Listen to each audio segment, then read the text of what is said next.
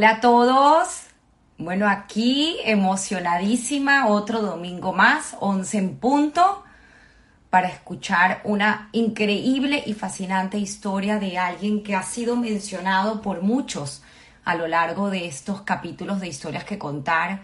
Eh, Andy lo quiero muchísimo, fuimos vecinos en Venezuela, estudiamos en el colegio, inclusive varios años juntos. Así que bueno, estoy feliz y encantada de hoy tener a Andy con nosotros y sé que va a ser una fascinante historia de principio a final, se los aseguro, porque tiene unas enseñanzas increíbles. Además, eh, conocido nadador, eh, eh, waterpolo, nadador de aguas abiertas. Así que va a ser fascinante escuchar su historia y sus consejos, consejos de vida y también, por supuesto, a nivel laboral. Así que no se hable más. Vamos a buscar aquí a Andy para conectarnos lo antes posible y pues comenzar esta divina y fascinante historia que contar. Aquí lo tengo. Va a entrar con nosotros.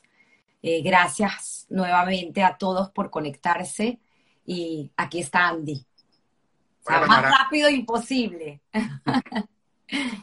es es una magia esto de, las redes hoy en día y de la tecnología, la verdad. Así que feliz de tenerte con nosotros. Ya están entrando muchísima gente que están deseosos de escuchar tu historia. Aquí tengo a Pata y Pedal, no sé quiénes son, pero están desde Valencia, España. Debe ser alguien que te está siguiendo. Tu hermano, eh, Daniel, está entrando. Y bueno, muchísima gente. Marty, Hendrik, gracias por entrar. Eh, Richie, hay sonido. ¿Tienes sonido? A ver, habla tú un poquito, Andy. Yo oigo perfecto. Déjame mejor ponérmelo. ¿Cómo está el sonido ahorita? ¿Mejor? Yo, yo te oigo bien, ¿tú me oyes? Yo te oigo bien, quiero saber la audiencia si nos escucha bien, porque hace poco parece que había un sonido raro. Que está entrando Ricky, tu otro hermano. Hola, Ricky. bueno, aquí estamos, Andy. Va a ser largo, así que quiero ya, por favor, eh, darte el micrófono. Eh, creo que hacer una presentación tuya en este momento es, sería extenso, así que prefiero no hacerla y que comencemos con, con tu historia fascinante, que ya dije que, por favor, se tienen que quedar todos hasta el final, porque desde principio a fin estoy segura que Andy nos dejará muchas enseñanzas, muchas. Muchas gracias, Tamara, por esa introducción. Eh, antes que nada, eh, gracias a todos los que están conectados.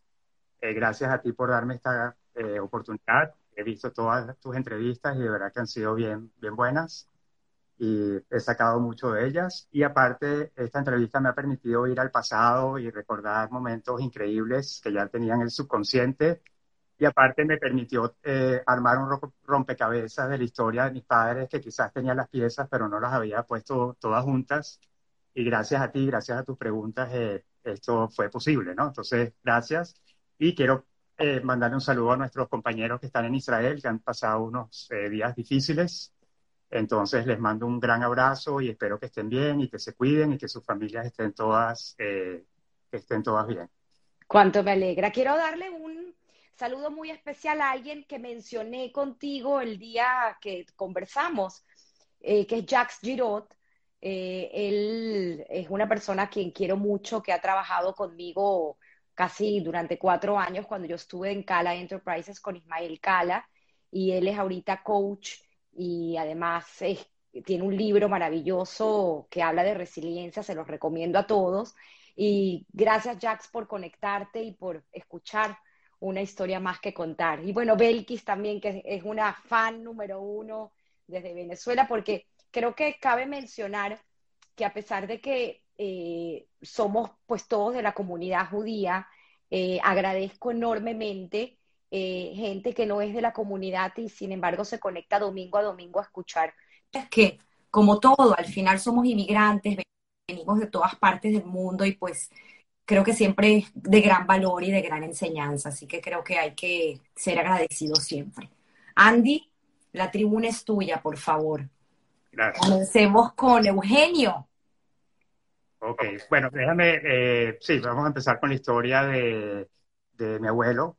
Eh, para eso voy a ponernos un poquito en contexto cuál era la situación de Hungría en la Segunda Guerra Mundial.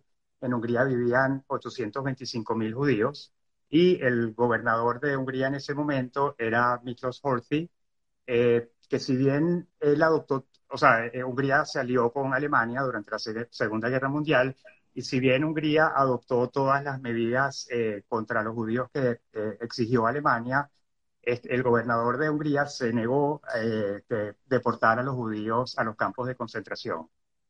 Eh, dicen que él se declaraba eh, que él era un gran antisemita, sin embargo, dicen que tenía muchos amigos judíos. Entonces no se sabe muy bien si eso era como una fachada para no deportarlos, eh, pero es una parte importante de, de, la historia de Hungría, ¿no?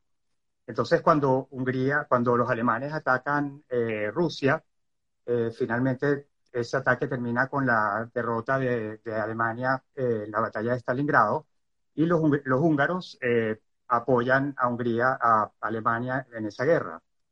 Y, y pierden a casi todo, toda la unidad del ejército, la, la, perdieron. Entonces, el gobernador de Hungría decidió, empezó a analizar la posibilidad de desligarse de, de Alemania. Eh, y cuando Hitler se entera de eso, decide invadir eh, eh Hungría, ¿no? Entonces invade Hungría, eso fue más o menos en 1944, bueno, en 1944, más o menos en marzo, y el que lleva esa invasión fue Eichmann.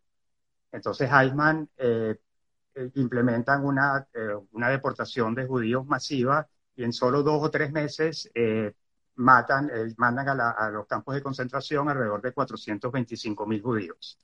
En total, de los 825 mil judíos que había en Hungría, los alemanes asesinaron a 565 mil judíos y en, uno, en solamente unos poquitos meses, ¿no? Otro punto que quiero eh, mencionar, que va a ser importante, es el papel de la, de la, embajada sueca en Hungría, a través de un diplomático de nombre Raúl Wallenberg. Mm. Eh, Raúl Wallenberg se dice que salvó alrededor de 100.000 judíos eh, húngaros de ser asesinados por los nazis. Lo hizo a través de pasaportes. Él entregó pasaportes a judíos y también los albergó en edificios de la embajada sueca, ¿no? Ese es un punto importante para, para más adelante, ¿no? Entonces, eh, hablando de Eugenio, Eugenio fue eh, eh, mi abuelo, él, tuvo un primer matrimonio y de ese primer matrimonio nace una, una hija de, de, nombre Clara. Esta persona, Clara, también va a tener un papel muy importante más adelante. Y después mi abuelo Eugenio se divorcia y se vuelve a casar con mi abuela, Emma. Ellos tienen tres hijos. El primer hijo de nombre Yuri, que es Jorge en español. Mi nombre es Andrés Jorge es en honor a él. Eh, lo llevo con mucho orgullo, ese segundo nombre. Y tiene eh, dos hijos morochos, eh, mi papá, Roberto, y su hermana Susi. Eran, eran morochos, ¿no? Y entonces mi abuelo empezó de abajo como repartidor de leche y poco a poco fue prosperando y llegó a tener una compañía de distribución de leche, un hospital y también un viñedo en las afueras de, Hungría. Era una persona próspera, le iba muy bien y él, eh, si bien se lo plantearon en algún momento, él decidió no irse de Hungría porque le iba muy bien y aparte él se sentía que él sentía que los judíos estaban protegidos. O sea, había muchísimo antisemitismo. Eh, mi papá me cuenta que todos los días en el colegio terminaba entrándose a golpe por cuestiones de antisemitismo, eh, pero estaba esa protección de que no estaban deportando, que no habían eh, empezado a deportar a los judíos. Sin embargo, eh, mi abuelo Eugenio eh, tuvo la visión de hablar, de, llegar a un acuerdo con uno de sus empleados de que en caso de que la cosa se pusiera mala, de, que, este empleado permitiera que, que su familia se escondiera en su casa, ¿no? Entonces, bueno, ellos vivían, ellos vivían en un apartamento alquilado y el conserje del edificio eh, los delató. A los, eh, o sea, bueno, ya eh, entra, entra Eichmann, empiezan a deportar los judíos, a muchos, los, judíos que llevaban a, las, a, las, a, a, los campos de concentración los metían en cámaras de gas inmediatamente y en dos meses ya habían asesinado a 425 mil judíos. en el, antes de eso, eh, porque lo, lo, pregunté y me parece importante eh, llevarlo a la audiencia, es que tu papá, con todos estos problemas, porque como bien lo dijiste, entre el 41 y el 44 ya estábamos en guerra, pero había, entre comillas, una protección, no podemos llamar protección, pero por lo menos no los mataban. Pero tu papá en el 41 o en el 40 creo que fue que eh, logramos descifrar que hizo bar mitzvah. O sea que inclusive, inclusive tenían una vida, entre comillas, normal, pero en opresión.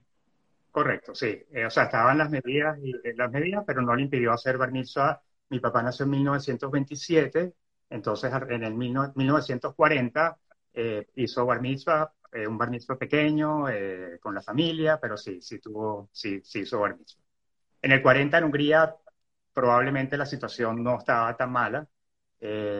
Eh, o sea, supongo que había antisemitismo y todo, pero todavía faltó, faltaba mucho tiempo para que llegaran los alemanes a, invadir, ¿no?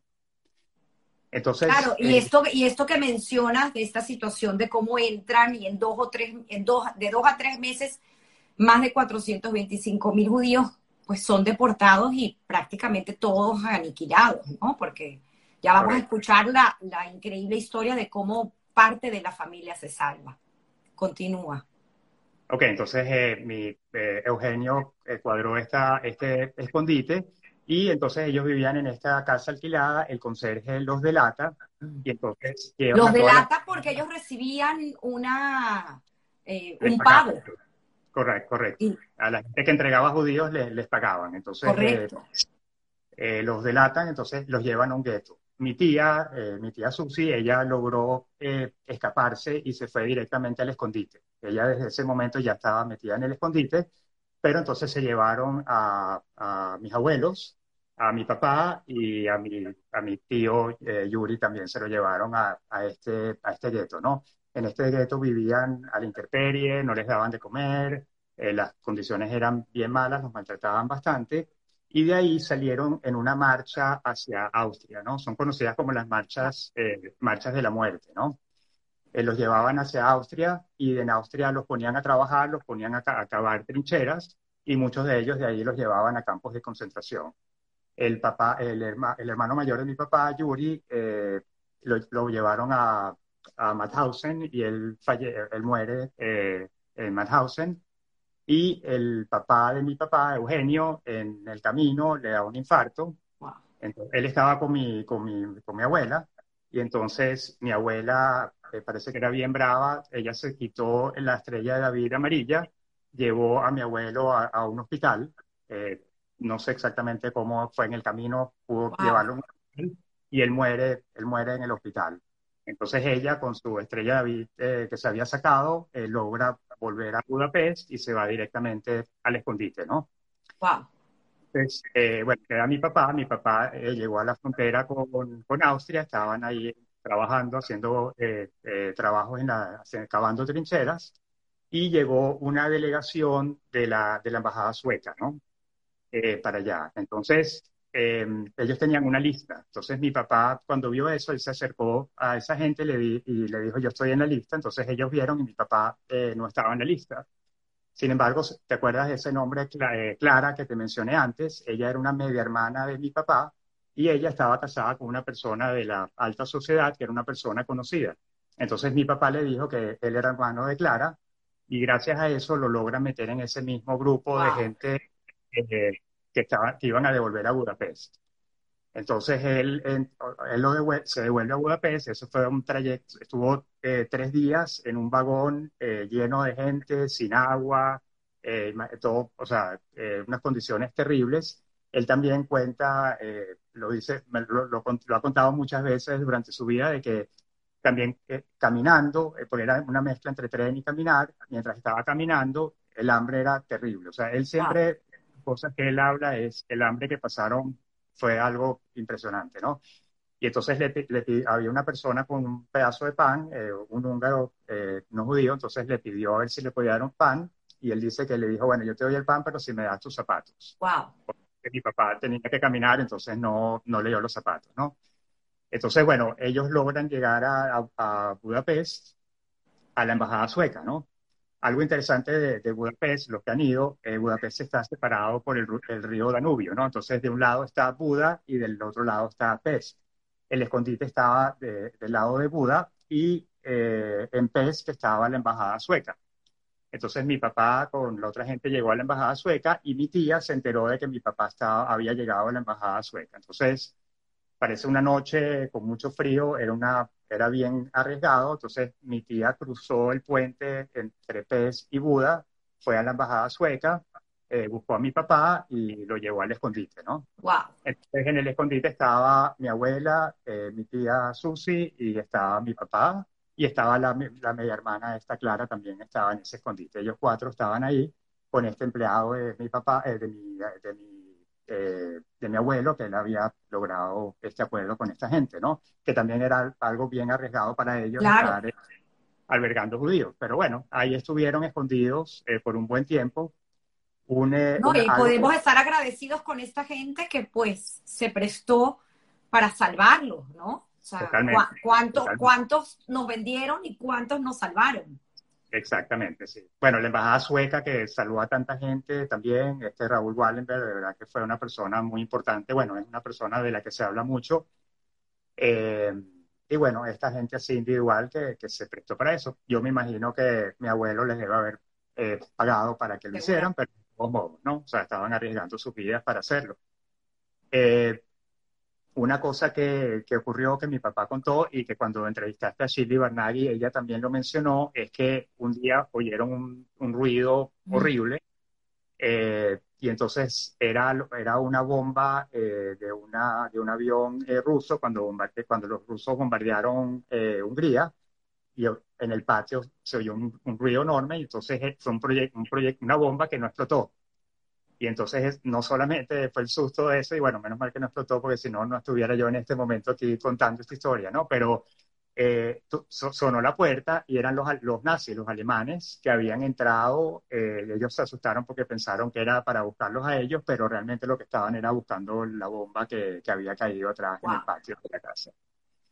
Entonces, bueno, una vez que termina la, bueno, ya los rusos invaden, eh, ellos se salvan, entonces hay unos unos, eh, unas anécdotas importantes. Por ejemplo, eh, mi abuelo y mi abuela, bueno, antes de la guerra, lo que hicieron fue todas las, todas las pertenencias se las entregaron a una persona, no sé si era un amigo no judío o era algún empleado no judío, no estoy seguro, pero le había entregado todas las pertenencias.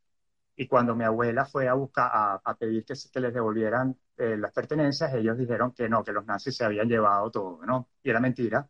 Entonces ella volvió con un policía y logró recuperar eh, parte de las pertenencias. Obviamente ellos perdieron todo, perdieron las compañías que tenían, el, hospital, la, compañía de distribución de leche y el, el, viñedo estaba totalmente saqueado y bueno, también lo perdieron, ¿no?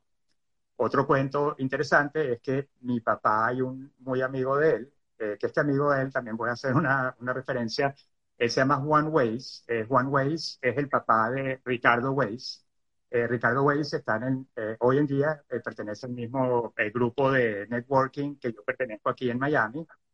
y bueno, y, y, aparte él es socio del hermano de Claudia Kern, ¿no? Entonces, esta persona, Juan Weiss, era un amigo íntimo de mi papá.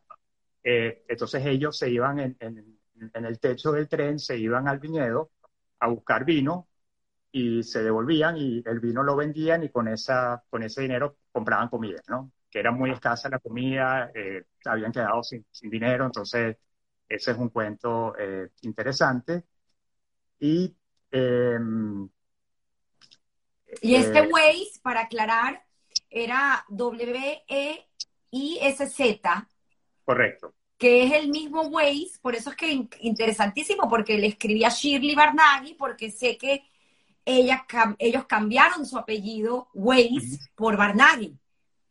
Entonces, para ver si por ahí había alguna relación, es que es increíble, quién sabe, ¿no? Quién sabe, pero eh, son, son historias, historias que contar, continuar, es fascinante.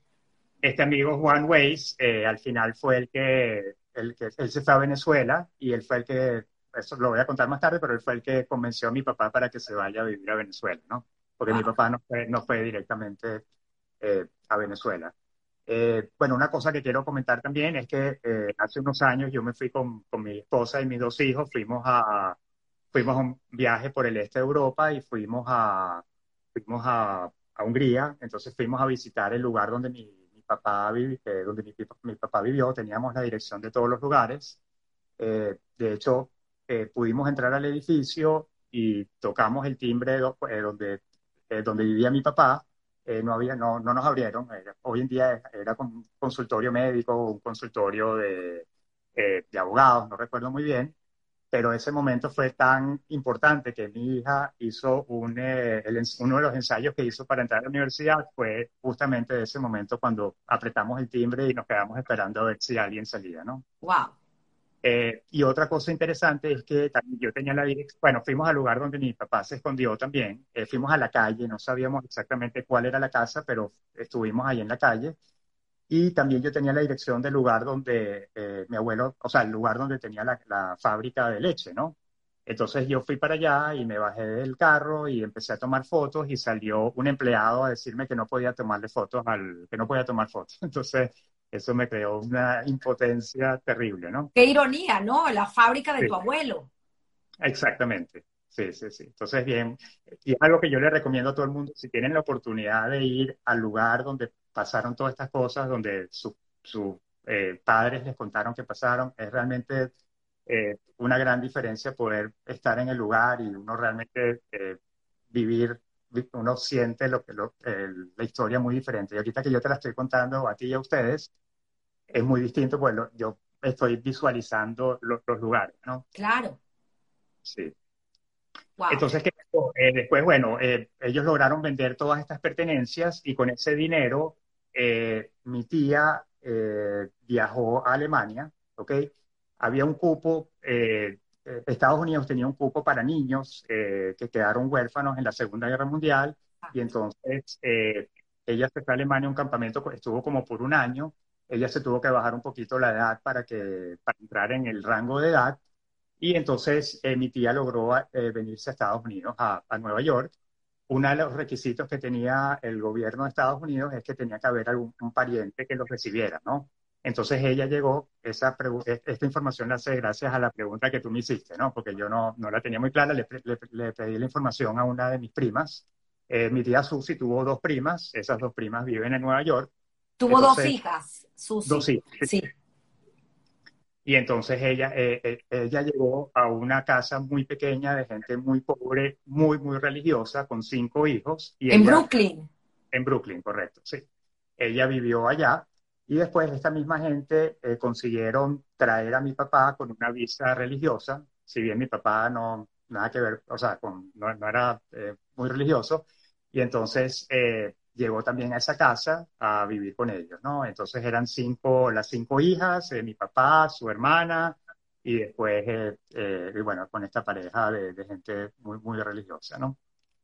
una anécdota que me cuenta mi, mi, mi, prima es que aparentemente en un Shabbat tenían que ir a Shabbat todos los días, los sábados, ¿no? Entonces mi papá estaba en la sinagoga y empezó a jugar con unas monedas que tenía en el bolsillo y le formaron un lío que en Shabbat no se podía tener monedas en la... Claro.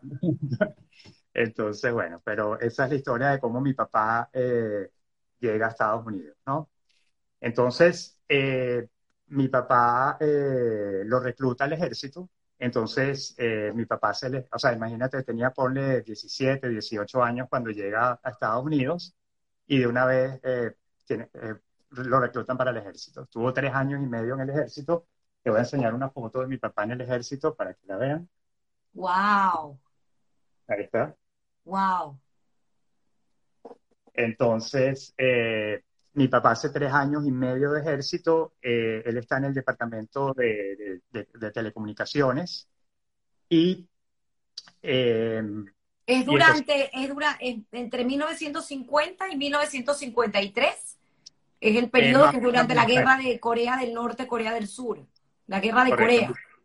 Mi papá es un veterano de la guerra de Corea del Norte, a él lo mandan a Alemania, él está basado en Alemania. ¿Y Alemania? Eh, en Alemania, imagínate, después de todo lo que pasó, termina yendo para Alemania y bueno, tiene tres años y medio del ejército que él siempre lo, dice que que le encantó, que la pasó muy bien, eh, aprendió eh, lo que al final del día va a ser lo que él eh, se desarrolló en esa área, en la parte de, de, radios y ese tipo de cosas, técnico de radio. Y bueno, tres años y medio estuvo allá y después se fue a trabajar a una corporación, ¿no? Pero cuenta la anécdota de las cartas. Ah, ok, sí, las cartas. Mi papá, eh, bueno, la, la mamá de, de, mi papá, mi abuela Emma, ella se fue, a, eh, ella terminó en, en, Bélgica, ¿no? Claro, no era, no era fácil venir a Estados Unidos. Estados Unidos no era que estaba aceptando a todo el mundo, ¿no? Era algo bastante, no era, no era fácil venirse para acá. Entonces ella termina en Bélgica y bueno, mi papá y mi tía estaban buscando la forma de cómo, cómo traerse a su mamá para acá. Y entonces el presidente de esa época era Harry Truman y mi, entonces mi papá le escribía cartas a Harry Truman para ver cómo, o sea, para tratar de traer a su, a su mamá para acá. Entonces, él, en el ejército, o sea, las escribía en el ejército, las entregaba a alguien y entonces un día viene un oficial y le dice, ¿qué es esto? ¿Que, que a quién le, ¿Cómo le estás escribiendo cartas a, a, Harry Truman? Y bueno, era eso, era justamente, obviamente no logró absolutamente nada con eso. Mi abuela Emma eh, fallece en, en Bélgica, ella está enterrada allá en Bélgica. Y y bueno, esa es la parte de, la historia de... Muy triste, muy triste. Eh, murió, pues, lo, que hablamos ayer, no sabemos, pero probablemente de tristeza. Correcto, correcto. Entonces, eh, mi papá después va a trabajar en una corporación, eh, trabaja alrededor de seis años en esa corporación, no estaba muy contento allá, y este amigo de él, de, la juventud, es Juan Weiss, eh, le dice, mira, aquí estoy en Venezuela, esto es una maravilla, ¿por qué no te vienes para acá? Entonces mi papá viaja para allá y le fascina Venezuela, queda enamorado con Venezuela y decide quedarse allá en Venezuela, ¿no? Eh, por más que no dominaba el idioma. Bueno, como todos nuestros eh, padres eh, llegaron para allá sin dominar el idioma y empezó con un pequeño taller de, para arreglar. Importante, Andy, para la historia, como lo has puesto, que me ha encantado, para entender luego lo que va a venir, es decir que él eh, mantuvo su ciudadanía estadounidense y todo el periodo que se mantuvo en Venezuela pagó impuestos.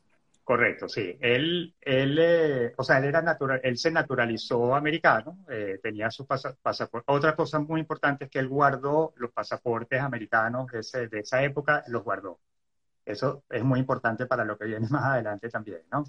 Eh, pero correcto, él, él, se mantuvo, o sea, él se mantuvo americano, pagó sus impuestos, todo, se, todo lo mantuvo. Entonces después viene otra parte interesante, eh, cómo conoce, eh, bueno, no, vamos a hablar de mi mamá y después hablamos de cómo, cómo se conoce, ¿no? Eh, los, los, abuelos de, de mi mamá, los dos, tanto materno como paterno, son de Kiev, de Rusia, de Rusia. Te adelanto que no tengo muchísima información porque mi mamá no, o sea, ya vas a entender por qué no hay tanta información de eso, pero ellos vienen de Kiev, de, de, Rusia, entonces por los pogroms que habían en, en, Rusia, los pogroms son los ataques a los judíos eh, que habían, ellos decidieron, eh, se fueron a Hungría. Entonces estuvieron los dos, los dos, los dos padres, o sea, los abuelos maternos y paternos, entonces llegan los dos a, a Hungría, no se conocían, era, y no sé si eran en la misma época o no, pero los dos siguen exactamente el mismo recorrido, ¿no? Eh, llegan a Hungría y en Hungría vivían en la miseria y parece que mucha gente de Hungría se iba a Argentina, ¿no? Entonces, ellos, eh, mucha gente se iba para Argentina, pero ellos por, les hablaron muy bien de Uruguay, entonces eh, en vez de ir a Argentina se fueron a Uruguay. Eh, entonces ahí se conocen mi abuelo. Estamos hablando en, creo que fue en 1937 que logramos más o menos poner la fecha. Eso fue entre, entre la Primera y la Segunda Guerra Mundial. Ellos no vivieron la Segunda Guerra Mundial allá en, Hungría. Así es. Entonces ellos fueron a, fueron a, Uruguay, a Montevideo, y ahí se conocieron mi abuelo y mi abuela, se casaron y tuvieron a mi mamá y a la hermana, que también se llama Susi, igual que mi otra, que mi otra tía, ¿no? Entonces, eh, bueno, vivían bastante pobres. Eh, yo le pregunté a mi mamá eh, que si tuvieron algo que ver con judaísmo o algo, y entonces me dice que, que no, nada que ver, que los abuelos con el trauma que tuvieron, con el trauma que tuvieron en la, o sea, tanto en Rusia como en Hungría, eh, y no, no querían saber absolutamente, o sea, no, no, se mantuvieron bastante cuidadosos de no decir que eran judíos, tenían mucho miedo de que eso que les afectara, no sabía, ¿no? Que les fuera a afectar allá en Montevideo. Y aparte que las noticias, pues obviamente no corrían como corren hoy en día, entonces había mucha desinformación, no se sabía lo que estaba pasando. Y era un tema tabú, mi mamá dice que ellos nunca hablaron de la parte, o sea, de lo que estaba pasando, por eso es que no hay tanta información, ¿no? Una cosa que me dijo en estos días fue que eh, los abuelos hablaban yiddish, ¿no? Entre ellos. Mm. Entonces el papá de mi mamá les pidió a ellos que cuando hubiera una amiga de, de mi mamá en la casa, eh, que no hablaran en yiddish, porque no querían como que demostrar que eran judíos.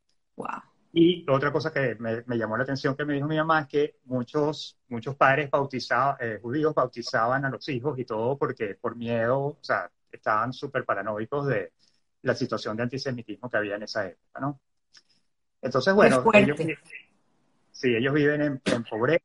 Eh, mi, mi, mamá tenía dos tías, la tía Elena y la tía Teresa, eh, la tía Teresa eh, se casa con, nosotros llamamos tío Petty, ¿ok? Eh, y tío Petty y tía Teresa al final realmente fueron la figura nuestra de abuelos, fueron ellos dos, porque, bueno, nosotros no conocimos a los abuelos de, del lado de mi papá. De, mi, de, mi papá. de tu mamá, de Nelly. de mi papá. Nelly, nuestra querida Nelly. Exacto. O sea, no, pero los de mi papá no los conocimos y de mi mamá, bueno, la mamá de mi mamá murió joven y entonces a mi abuelo sí lo conocimos un poquito eh, cuando íbamos a Buenos Aires, pero realmente la figura sí nos, que nosotros veíamos más que nada era mi tía Teresa y mi tío Petty, ¿no? Entonces mi, mi mamá se, eh, la familia de mi mamá se muda a Buenos Aires y mi mamá eh, se pone a trabajar con, con su tío. Se, se vuelve la mano derecha de mi tío. Mi tío era una persona muy habilidosa para los negocios, importaba, exportaba, y hay un punto importante aquí, que había una compañía italiana eh, que se llamaba Audiobox, de, de radios para carros, y esa compañía italiana tenía una sede en Nueva York. Entonces, eh, mi tío Petty tenía una licencia para ensamblar eh, los radios en, en, Argentina, y por otro lado, mi papá en Venezuela era el, un líder, un un dealer, era, eh, eh, o sea, tenía la, la, autorización para distribuir las radios Audiobox allá en, Venezuela, ¿no? Entonces, una de esas, mi, eh, mi, tío le ofrece a mi mamá para que se vaya a un viaje a Nueva York y a Europa. era de placer y de trabajo también, ¿no? Entonces, la primera parada fue en Nueva York y en esa misma época mi papá viaja a Nueva York a visitar a su tía. Entonces, la persona que se encarga de, o sea, de, guiar a mi mamá allá a Nueva York, es el hijo del representante de esta compañía italiana que vivía en Nueva York, y entonces, y mi papá conocía a esta persona también. Entonces mi papá lo llama a él y le dice, mira, mi hermana está dando una fiesta esta noche, eh, ¿por qué no vienes? Y él le dice, bueno, yo voy a ir, pero estoy con una muchacha eh, uruguaya eh, que está aquí en Nueva York, y mi papá le dice, bueno, no hay problema, tráela, tráela a la fiesta también. Entonces, en, esa fiesta que mi mamá se conoce con mi papá, eh, mi mamá me dice que después de la fiesta salieron un grupo a una discoteca y bailaron, etcétera. Pero mi papá el día siguiente se devolvía a Venezuela y mi mamá iba a estar dos meses en Nueva York y después se iba a ir dos meses a Europa. Entonces, bueno, tuvieron ese encuentro y mi papá se devolvió, mi mamá tuvo su viaje y mi mamá me dice que por, o sea, después de ese día, por un año, no pasó absolutamente nada. Y eh, después de un año mi papá le escribió a mi mamá una carta eh, en, en, Argentina, ¿no? Y entonces estuvieron comunicándose por carta por un año, ¿no? O sea, que ya había pasado un año primero y después un año más a través de cartas, hasta que eh, un día mi papá le dice, le escribe a mi mamá de que la persona esta de esta compañía italiana iba a, iba a ir a Buenos Aires y que mi papá iba a ir allá también para, para reunirse con él obviamente probablemente era para verse con mi mamá, ¿no? Entonces mi papá va para Buenos Aires, eh, mi mamá lo recibe en el aeropuerto y entonces salieron 15 días y después de salir 15 días mi, mi papá le pide matrimonio a mi mamá. Después, o sea, después de dos años que no se vieron, eh, salieron 15 días y después le ofrece matrimonio. Y mi mamá dijo que sí de una vez. Eh, entonces, bueno, ahí arreglaron para casarse allá en, en en Buenos Aires, se casaron y mi mamá, eso fue en el año 1963, eh, mi, mi, mamá y mi papá se devuelven a Venezuela, ¿no? Entonces, eh, bueno, mi papá tenía... Y tuvieron, eso, eso te lo pregunté, pero creo que también es interesante, tuvieron una boda judía. Eh, tuvieron una boda judía en, en Argentina, sí, Algo interesante, mi mamá, yo le pregunté a mi mamá, o sea, no, ella, ella no tuvo educación judía, estaba en un ambiente de negación de judaísmo, pero ella me dice que siempre ella estaba clara de su judaísmo y estaba clara que quería tener, eh, casarse con una persona judía y tener una familia judía, ¿no? Y esto que había una negación a nivel, o sea, incluso los tíos, o sea, estaba, era un ambiente como que de, de mucho miedo en ese momento, ¿no? Pero ella siempre tuvo eso bastante claro. Pero mi mamá no hubo nada, no fue a colegio judío, nada, nada que ver, ¿no? no, y, es interesante que lo recalques, porque luego la gran labor que tuvo tu mamá en Venezuela, es sionista, es impresionante y maravillosa, pero continúa, Andy, es fascinante, fascinante tu historia. Entonces, eh, bueno, mi papá tenía un, taller pequeño de, reparación de, televisores y bueno, poco a poco fue, fue creciendo eh, mi mamá lo, siempre lo ayudó. Mi mamá, como tenía la experiencia con mi tío en la parte administrativa, siempre estuvo al lado de mi papá.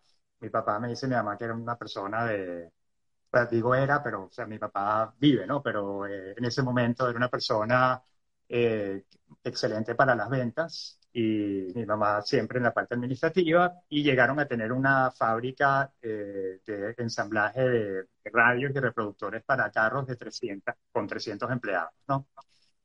Eh, después de esa fábrica, eventualmente en 1900, yo creo que 85, 84, venden esa fábrica.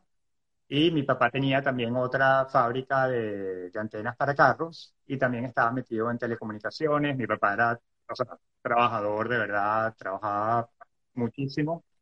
Y algo interesante mi papá es eh, súper, súper deportista, ¿no? Eh, nunca he visto una persona tan deportista como él.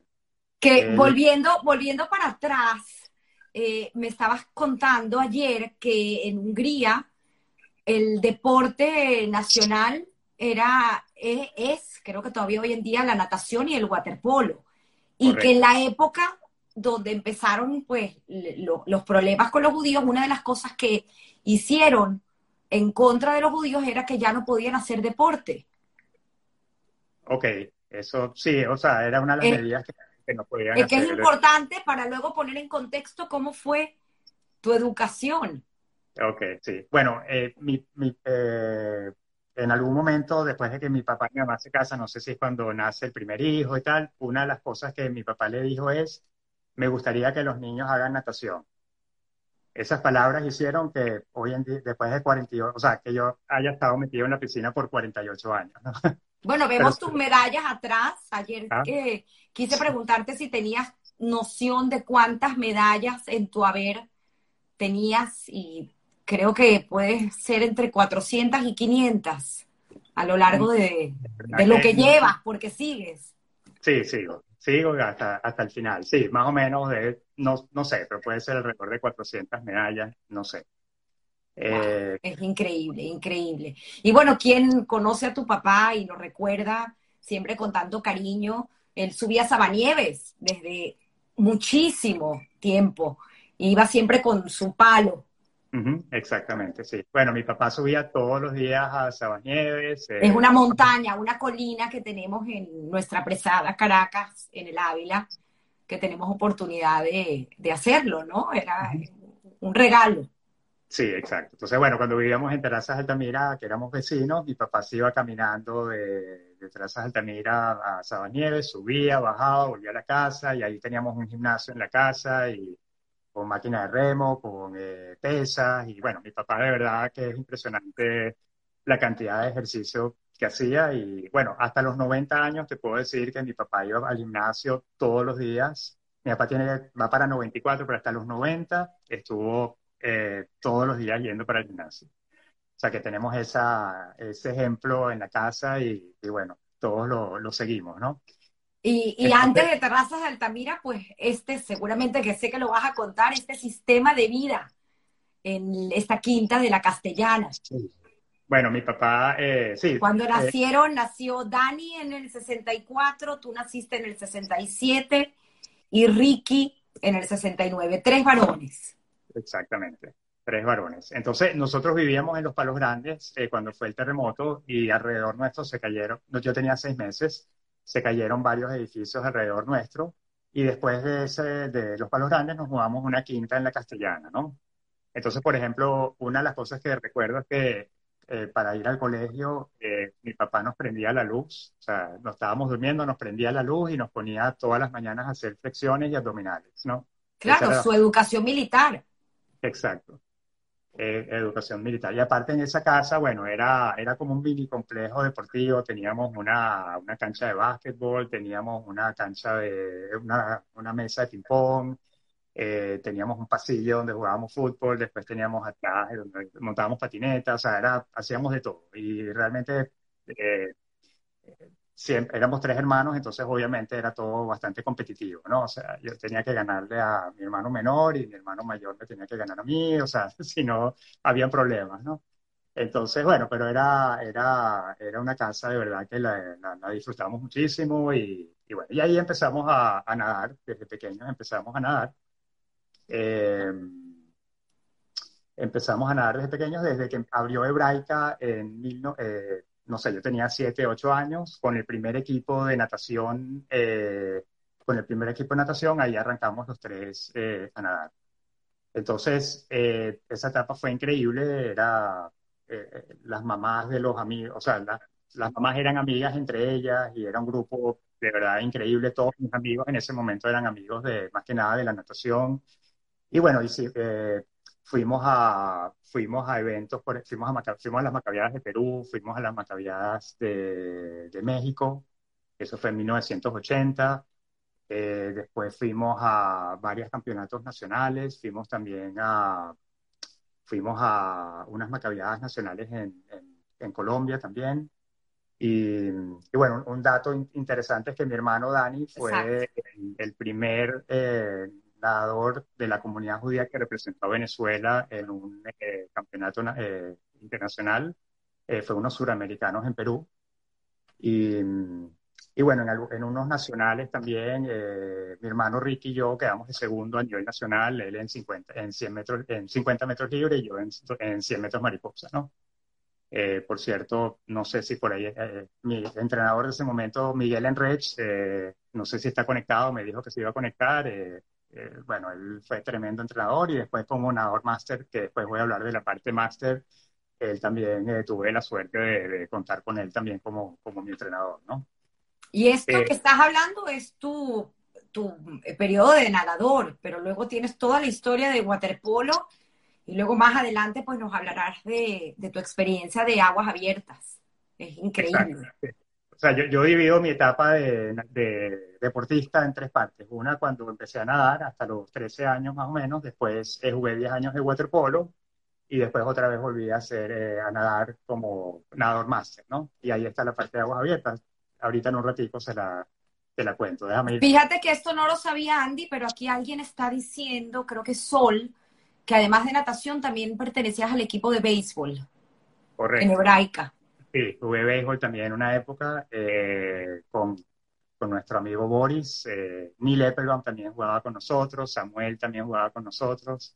Sí, esos, esos fueron momentos de verdad increíbles, ¿no? Para bueno, por, por algo estuviste como en el departamento de deporte del colegio, secretario, ¿no? Exacto. Yo siempre he tenido gran pasión por los deportes. Eh, no solo practicarlo, sino también sigo los deportes, las noticias deportivas, es mi pasión, me encanta y es mi hobby. Y, bueno, ha sido parte de mi vida, eh, parte de mi vida y me ha, enseñado muchas cosas. Ahorita cuando te hable de aguas abiertas te voy a enseñar, te voy a hablar sobre algunas cosas que me han, eh, sabes, que me ayudaron a mí también en la parte laboral, en mi parte personal.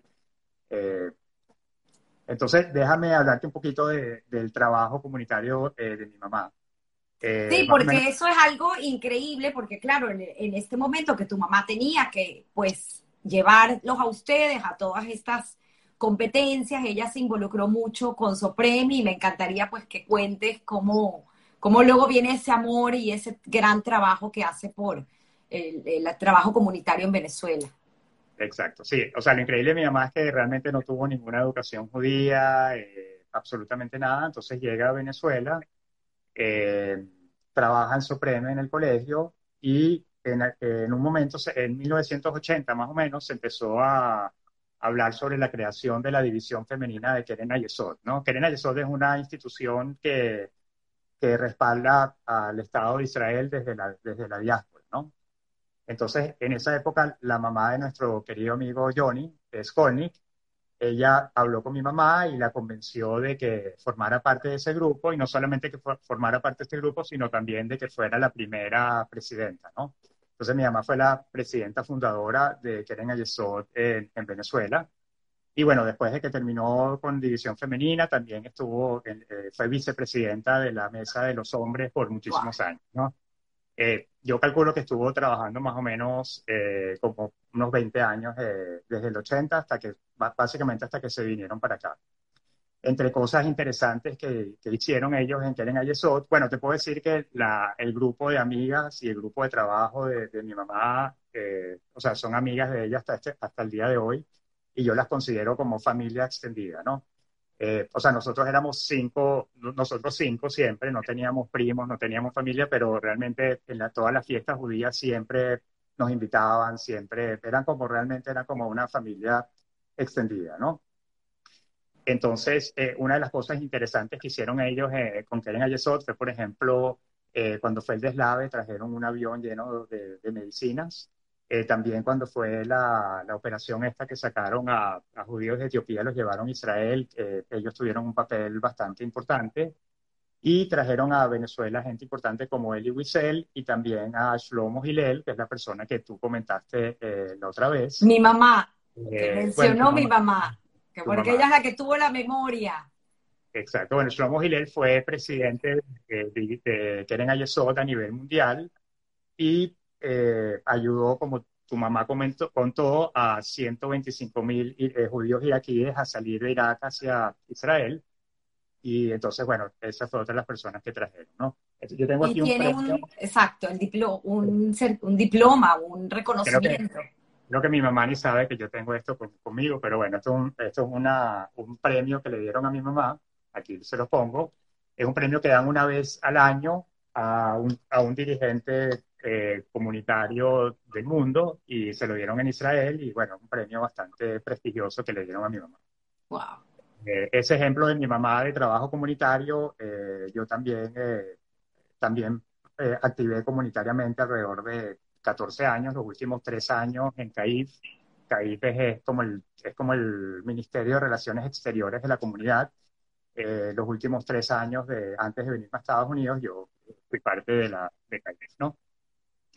Entonces, bueno, ese fue eh, el ejemplo de mi papá trabajador, eh, deportista, mi mamá también, también muy trabajadora y también o sea, metida en la parte comunitaria, eh, siempre tuvimos el mejor ejemplo en, la casa. Y la verdad es que les agradezco mucho por, todo eso, ¿no? Está eh, diciendo alguien aquí, eh, no sé si es Dani, que el premio que mencionas de tu mamá se le entrega a Shimon Pérez. Ah, no sabía. Ok, gracias Dani por el dato. Shimon Pérez de yo, ok. Wow. Qué orgullo. Em, entonces. Simón Pérez, no solamente firmado, sino en persona. En persona, ok. Sí, sí, sí. Wow. La verdad que esa parte no me acuerdo. Gracias por el dato.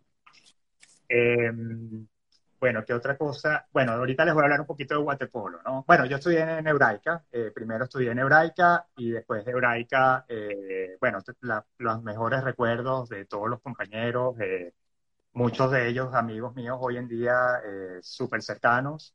Y después, bueno, como todos nos fuimos al, al colegio de San Bernardino, que también, bueno, tú fuiste parte de la promoción y muchos de los que nos están oyendo ahorita y de verdad las mejores, mejores recuerdos y tengo unas amistades que son mis amigos del alma hoy en día y eh, bueno, esa parte de... Y que te tienen un gran cariño y un gran reconocimiento porque lo repito y lo, lo dije en el preview del programa, que muchos de ellos pues han agradecido eh, tu intervención en varios momentos y etapas de sus vidas donde fuiste clave para tomar un rumbo en su camino laboral. Así que vale la pena dar el reconocimiento y el agradecimiento. Ya veremos por qué, porque no hemos ni siquiera llegado a tu parte laboral, Andy.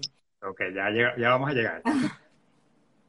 Entonces, eh, bueno, en, el colegio, por mi pasión por los deportes, eh, fui, eh, un año fui subsecretario del Centro de, Deportes del Centro Estudiante y el año siguiente, en quinto año, fui secretario de, Deportes del Centro Estudiante. Me encantó, me encantó organizar campeonatos de ahí en la cancha esta de San Bernardino que todos recordamos con tanto cariño, campeonatos de, de, de de futbolito, de básquet, y como te contaba el otro día, eh, hay una anécdota de que, o sea, al final organizábamos una, la entrega de, de, premios y en esa época, bueno, Karina cantaba y bueno, todo el mundo le fascinaba cómo cantaba y yo estaba convenciéndola de que quería que ella cantara en, el, en la entrega de premios esta y, y, no quería, le daba pena, le daba pena, pero al final finalmente la, la pude convencer y bueno, eh, ella cantó y el tío, el, el Moremort, eh, fue el que cantaba, el que tocó la guitarra, ¿no?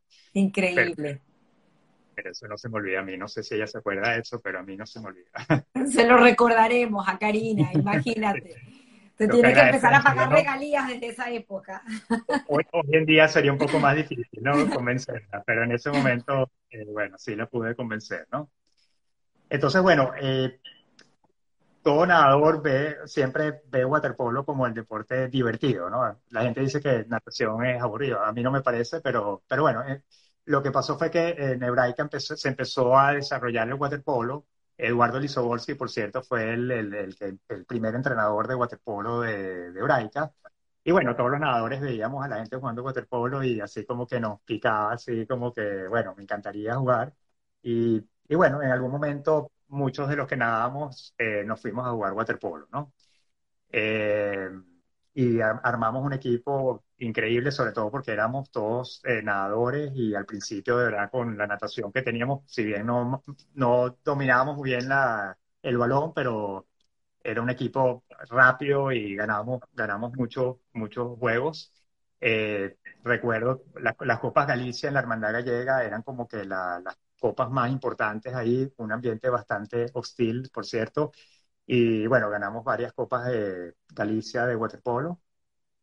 Y bueno, viajamos, viajamos bastante, viajamos, eh, hicimos unas macabiadas en, en, Brasil, que por cierto las macabiadas en Brasil, nuestro entrenador no pudo ir y, y el delegado que nos pusieron era, no, era más rumbero que nosotros, entonces, bueno, yo no recuerdo eh, un viaje que le haya pasado más bien que ese, ¿verdad? Fue un viaje increíble, esas macabiadas en Brasil.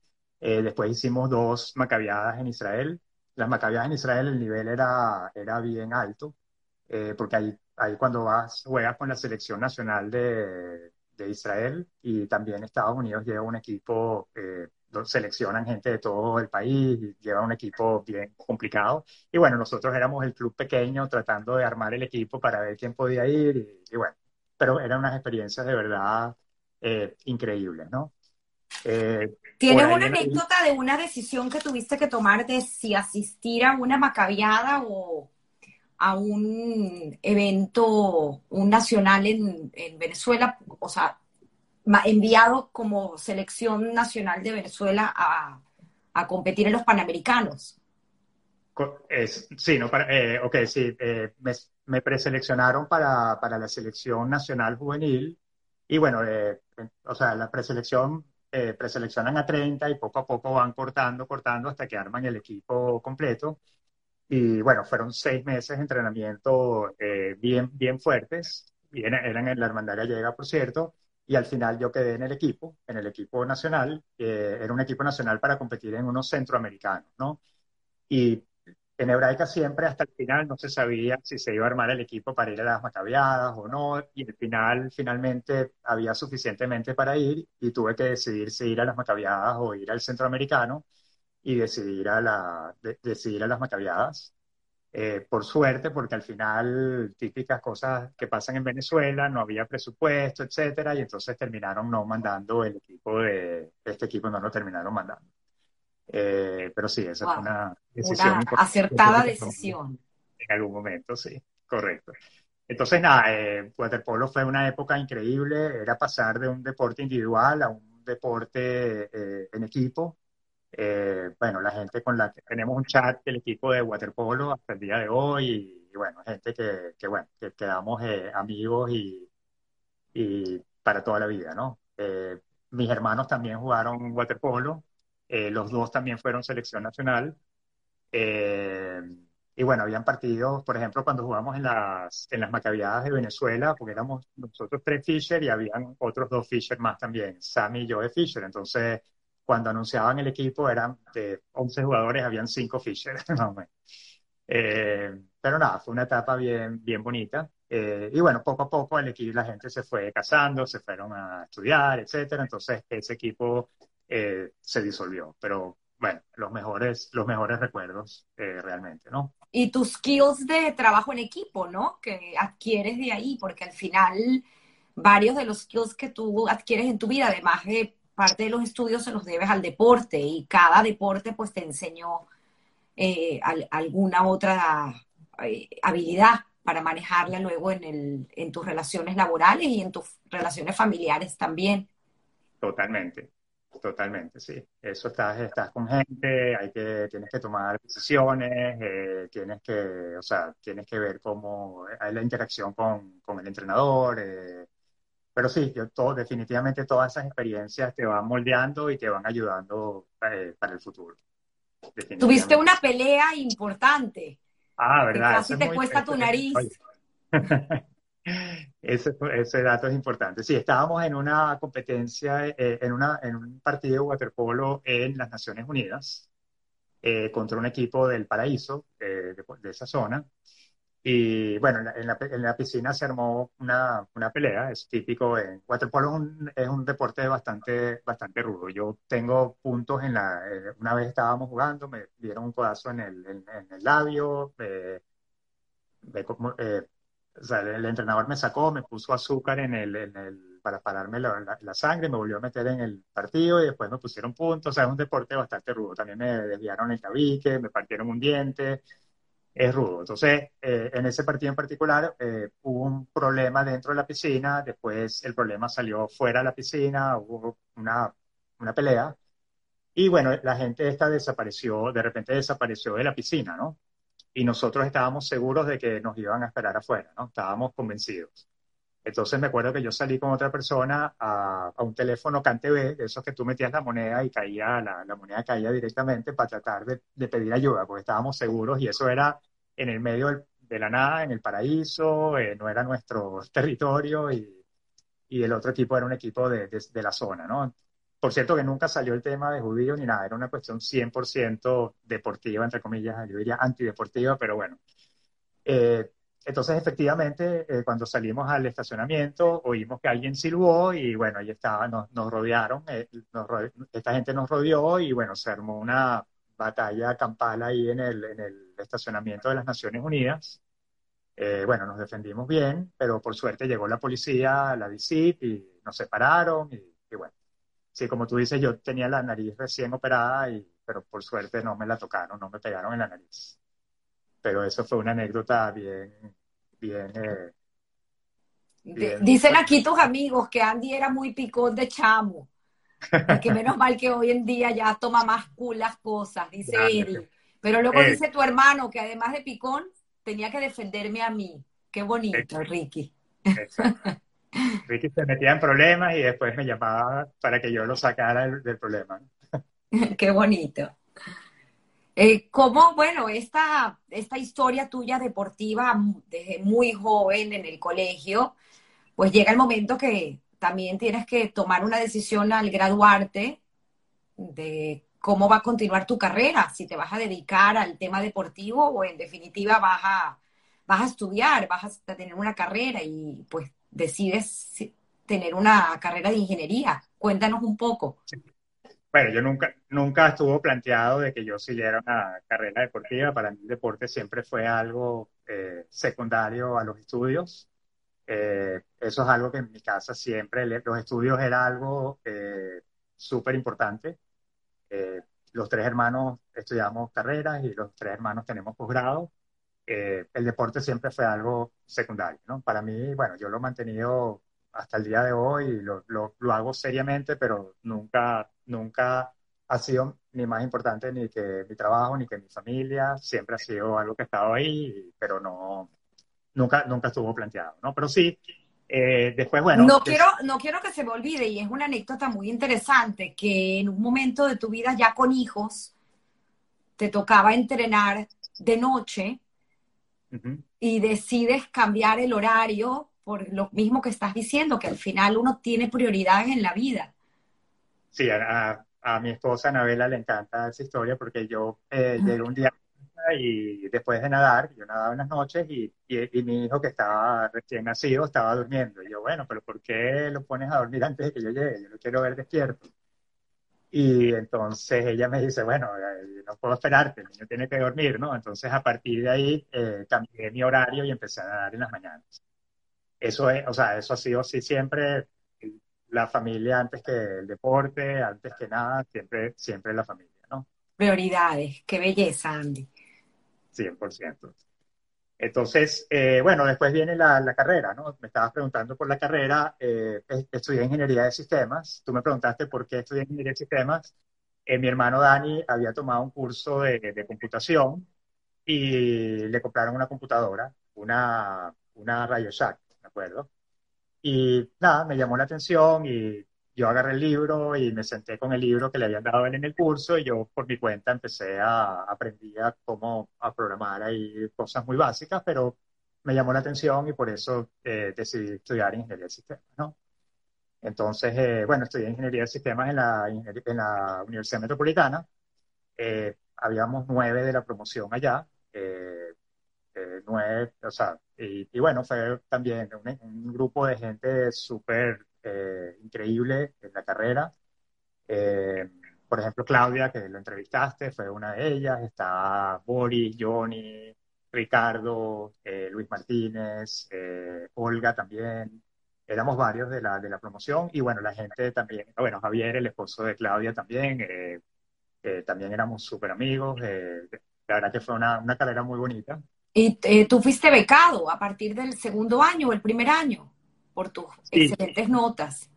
Correcto, yo no, no, entré becado a la universidad, pero después del primer año, como tenía cierto índice, entonces eh, me becaron y bueno, pude mantener la beca hasta el final. Eh, y también haciendo la tesis con Ricardo Hernan, por cierto, eh, nos dieron mención honorífica en la tesis.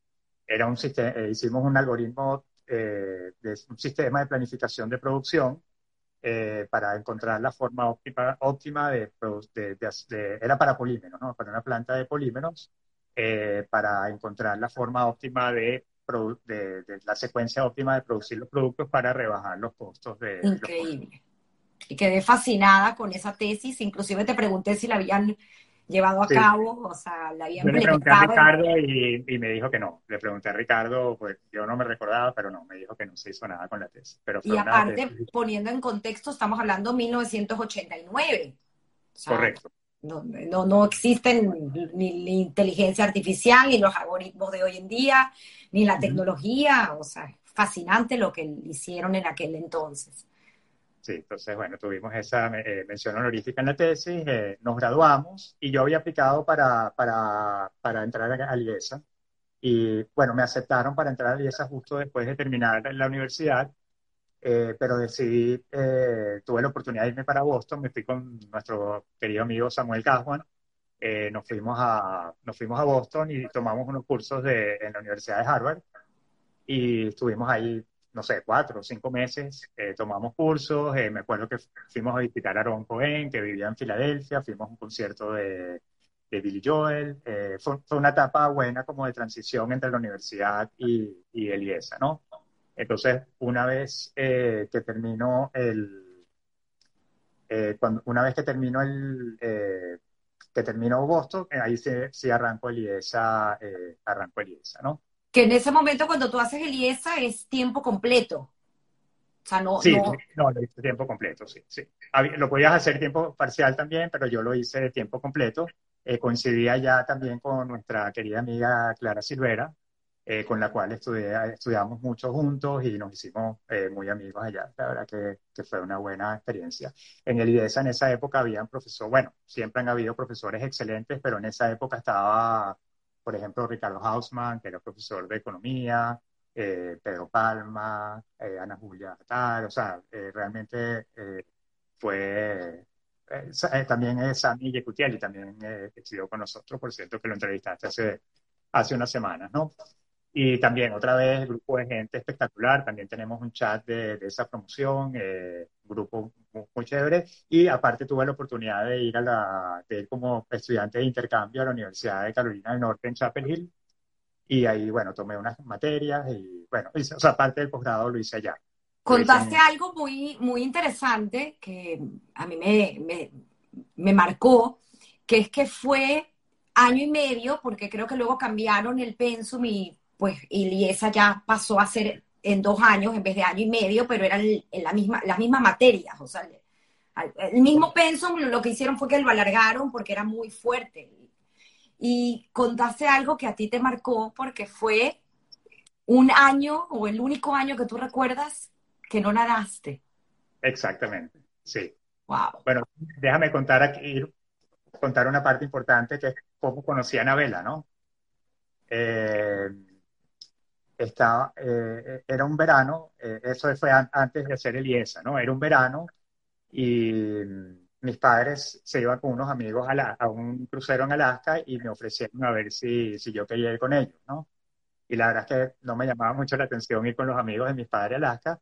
Y simultáneamente, eh, un querido amigo mío, Danny Gelman, los padres de él organizaban un, campamentos los veranos, unos campamentos veranos para niños. Entonces Dani me dijo, mira, ¿no quieres venir tú como para ser guía de uno de los grupos? Y bueno, me llamó la atención y le dije, le dije que sí.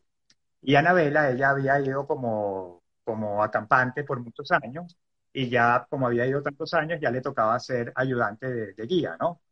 Entonces, si bien no era ayudante de, mi grupo, era ayudante de, otro, de, otro grupo, por cierto, de mi querido amigo Helio, Helio Cefati, eh, bueno, ahí nos conocimos, ¿no? Eh, la primera vez que la vi, me, o sea, me gustó, pero bueno, imagínate, tenía, yo tenía 22 años y ella tenía 15 años. O sea, yo tenía wow. 50% más que la de, que ella, ¿no? Pero bueno, no le, no le paré, a pesar de que me dijeron que era una saltacuna, etcétera, etcétera. Eh, nada, empezamos a salir y, y la verdad que eh, una de las suertes en la vida que yo he tenido es haber conocido a Anabela. La verdad que ha sido una esposa increíble una mamá espectacular y bueno, es mi primera... Se casan muy jóvenes. Ella no tenía ni siquiera los 19 años cumplidos y hace la carrera, una carrera importante y fuerte, porque es una carrera de arquitectura, casada y tiene, queda embarazada de tu primer hijo en el último año de la carrera. Increíble. Así es, ella estudió arquitectura, eh, eh, estando recién casados y, y bueno, se, eh, se graduó embarazada, de Alejandro. Wow. Sí, muy buena alumna y, bueno, la verdad. Y gimnasta.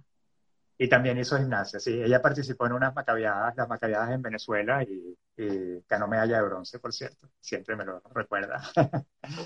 Entonces. Bellísima, Anabela, bellísima. Siempre hay que decirlo, detrás de un gran hombre hay una gran mujer, así que honor a quien honor merece. Anabela, ayer, ayer te lo comenté, me, encantó esto, eh, ha sido la arquitecta de la vida de, del oficio. No, y aparte ha sido, eh, me ha apoyado mucho en mi carrera, o sea, no, solo en el día a día, sino también eh, con la natación, que bueno, la natación dentro de todo, a veces tengo alguna competencia que viajo, o a veces si tengo una competencia el día siguiente, mira, nos tenemos que ir a dormir temprano porque tenemos una, tengo una competencia. Claro. Eh, o sea, no ha sido exagerado de mi parte, pero siempre, siempre ha sido así. Y ella me ha acompañado en las últimas dos macabiadas que fui, ella a Israel y a, México, ella vino conmigo y a México fue la familia también, así que ella es mi, mi primer fanática, es ella, así que de verdad ha sido una, una bendición en mi vida tenerla a mi lado. Entonces, bueno, se eh, casan en el 92, Alejandro nace en el 97 y tú eh, cuéntanos un poco cómo, cómo es tu carrera laboral en Venezuela esos años, hasta el 2002, 2003, cuando decides irte? Ok, yo, o sea, me graduó de, de y entro a trabajar a Citibank. Eh, trabajo en Citibank eh, dos años. Eh, me habían ofrecido un programa bien interesante de entrenamiento que me rotaron por todos los departamentos del banco. después me mandaron a Brasil por seis semanas. y bueno, trabajé dos años. La verdad es que ese mundo corporativo, burocrático, no está diseñado para mí. entonces, me ofrecieron para primero como empleado de una, de una pequeña banca de inversión, eh, eh, una pequeña banca de inversión, y bueno, decidirme con ellos era algo mucho más... También con unos muchachos eh, brillantes. Correcto. Ah. Uno es el hermano de, de Ricardo, Billy Herdan, y también con Simón Chocrón, ¿no? Entonces me fui a trabajar con ellos, y bueno, más adelante me volví socio de ellos también pero hicimos unas transacciones bien, bien importantes. Eh, una de ellas fue eh, eh, Seguros, o sea, Seguros Caracas. Nos contrató un banco que le había prestado dinero a Seguros Caracas y Seguros Caracas estaba quebrada, estaba en manos de, de Fogade, ¿no? Esa era la época de la crisis financiera en 1994, cuando cayó el Banco Latino. Entonces era difícil eh, cobrarle dinero a una compañía que estaba quebrada, ¿no? Era, era bastante complicado. Entonces la forma como nosotros eh, eh, solucionamos, o sea, nos propusimos solucionarlo fue buscar a alguien que comprara Seguros Caracas, ¿no? Claro, y Fogade lo que quería pues era salir de todos estos activos y, y, no, era su, no era su labor. O sea, si quieres poner un poco en contexto para la, que la gente que no es de Venezuela y que no entiende. Exacto, sí. Fogade de repente se dio con toda esa cantidad de compañías y la función de ellas, de, Fogade, no es eh, manejar empresas, ¿no? Entonces, ellos poco a poco fueron eh, vendiendo esos negocios, ¿no? Los negocios que estaban eh, bajo ellos, ¿no? Bajo Fogade. Entonces, aquí también ocurre algo bastante, una anécdota interesante, que es que mi hermano Dani trabajaba en consultoría en esa época y estaba en, un viaje y en ese viaje se consiguió con una persona que trabajaba en la oficina de, Boston, ¿no? Esta era una compañía que tenía oficinas en varias partes del mundo, ¿no? Y entonces esta persona le comenta que, que, un hermano de él trabaja en una compañía de seguros en Estados Unidos y le dio el número de teléfono, un papelito con el número de teléfono. Entonces cuando Dani llega a Caracas me da el papelito y entonces eh, llamamos a esta persona y resulta que era, el, era una persona, eh, un empleado de Liberty Mutual, eh, que él era el encargado de, adquisiciones del grupo, ¿no? Y entonces, nada, lo llamamos para ver si estaban interesados en comprar Seguros Caracas y compraron Seguros Caracas. De hecho, no sé si se acuerdan, Liberty Mutual, de Seguros, Seguros Caracas de Liberty Mutual, y, bueno, se convirtió en la compañía más importante de seguros de, de Venezuela y bueno, nosotros seguimos haciendo, eh, después de, venderles la compañía, seguimos haciendo, eh, seguimos haciéndole muchos trabajos a ellos, ¿no? Pero fue esa increíble casualidad de que mi hermano se consiguió a la persona y pues en esa época no había internet, no es que tú podías ponerte a buscar, era, era más complicado, ¿no? Claro, el papelito con el número de teléfono, o sea, no es que te pones a... Exacto. Pero era, bueno, más adelante lo dirás cuando hablemos de la suerte y el trabajo. Exacto estoy preparando el, terreno, ¿no? Entonces, eso fue algo interesante que hicimos. Y la otra fue, otra de las compañías que terminó en manos de Fogade fue eh, Banco Consolidado, ¿no? El Banco Consolidado en este momento era el cuarto banco más importante del país. Y entonces nosotros licitamos, eh, teníamos que licitar con una compañía extranjera, eso era uno de los requisitos de, de Fogade. Y eh, licitamos con Ernst Young, eh, y bueno, nos ganamos la, el derecho a vender la compañía, entonces el, el, banco. Y bueno, hicimos todo el análisis del banco, eh, tuvimos que hacer una presentación a la Junta de Emergencia Financiera para eh, discutir la valoración del banco y finalmente el banco se vendió en una subasta, lo compró un grupo chileno. esa fue otra, otra transacción interesante que hicimos. Después, el, el, fondo de inversión, el fondo de inversión es el encargado de manejar las compañías del, esta, del Estado, ¿no? y el, eh, el, Fondo de Inversiones nos contrató para vender en el BEN y en el BAR también. Fue un proceso de licitación, etc. Que son empresas de energía eléctrica. Exacto, la, la, compañía eléctrica de Zulia y la compañía y Barquisimeto. de Barquisimeto. Entonces, bueno, hicimos todo el trabajo previo que hay que hacer para vender una empresa. Contactamos inversionistas extranjeros, vinieron ocho grupos que estaban interesados en, empezamos en el BEN, ¿no? ocho grupos que estaban interesados en el BEN y en esa época Chávez gana las elecciones y entonces Chávez cancela todos los procesos de privatización. Entonces, no, no solo que cancelan los procesos de privatización, sino que empiezan a expropiar compañías eh, privadas y convirtiéndolas en compañías públicas, ¿no? Entonces, bueno, ese trabajo no se pudo, no se pudo terminar desafortunadamente. Y otro trabajo interesante que hicimos en Globadir eh, fue, eh, un, sacamos el primer reporte del sector asegurador venezolano, un reporte estadístico que hicimos, o sea, la, la, información de las compañías de, de, seguros es público, pero ellos no la publicaban ni nada. Entonces, los convencimos de que nos dieran información y sacamos un reporte de del sector asegurador que se los vendimos a las compañías de seguro y a compañías de corretaje de seguro. Y eso fue como que era como que la, la, biblia estadística del sector en ese momento, ¿no?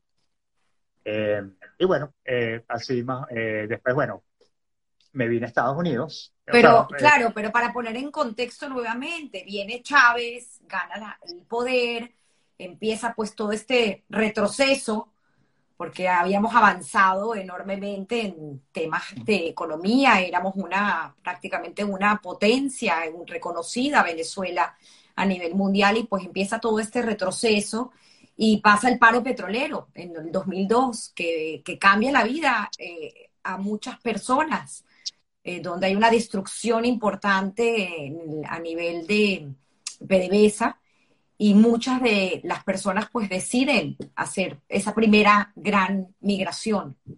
Exacto. Ese fue el caso nuestro. Bueno, nosotros no decidimos venirnos a Estados Unidos en ese momento, íbamos, nos íbamos a ir de vacaciones a Margarita y como había un paro generalizado, entonces decidimos eh, ir a Miami, ¿no? Nos vinimos a Miami.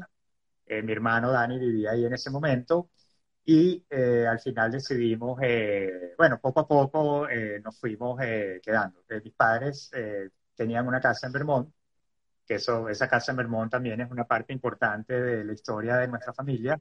Esa casa la compraron mis padres hace, hace 38 años. Y bueno, era el lugar. ¿Y por qué, por qué tienes una historia? ¿Por qué la compran en Vermont? Bueno, unos amigos de mis padres se, se fueron a, fueron a Vermont, eh, les gustó, compraron una casa y entonces llamaron a, mis padres y le dijeron, mira, este lugar les va a encantar a ustedes, eh, les reservamos una casa. Entonces, eh, por alguna razón creo que mi mamá no pudo ir, pero fue mi papá con mi hermano, fueron allá a Stowe y les encantó el lugar, o sea, un lugar outdoors, o sea, una casa en la montaña, lagos, ríos, puras actividades de bicicleta montañera, es un resort de esquí en el invierno. Y nada, les fascinó y compraron la casa y realmente esa casa fue un lugar increíble, no solo para nosotros, sino después mis, mis hijos también eh, se criaron allá. Eh, tanto que, bueno, cuando vinimos a Estados Unidos, eh, nos fuimos a vivir a Vermont un año y medio, ¿no? en el camino para ver que no sabíamos qué hacer, o sea, en, esa, en esa etapa de transición, ¿no? Eh, haremos pausa un momento en Vermont y volvemos a Venezuela a tu em, movida hacia tu experiencia de nado abierto, mar abierto, en aguas abiertas. Ok, bueno. Porque eh, muy, importante, pues todo, toda esa etapa en paralelo a, tu crecimiento profesional, e, ese, ese cambio de natación, waterpolo, waterpolo aguas abiertas. Sí. Y tu cruce, tienes varios cruces interesantes.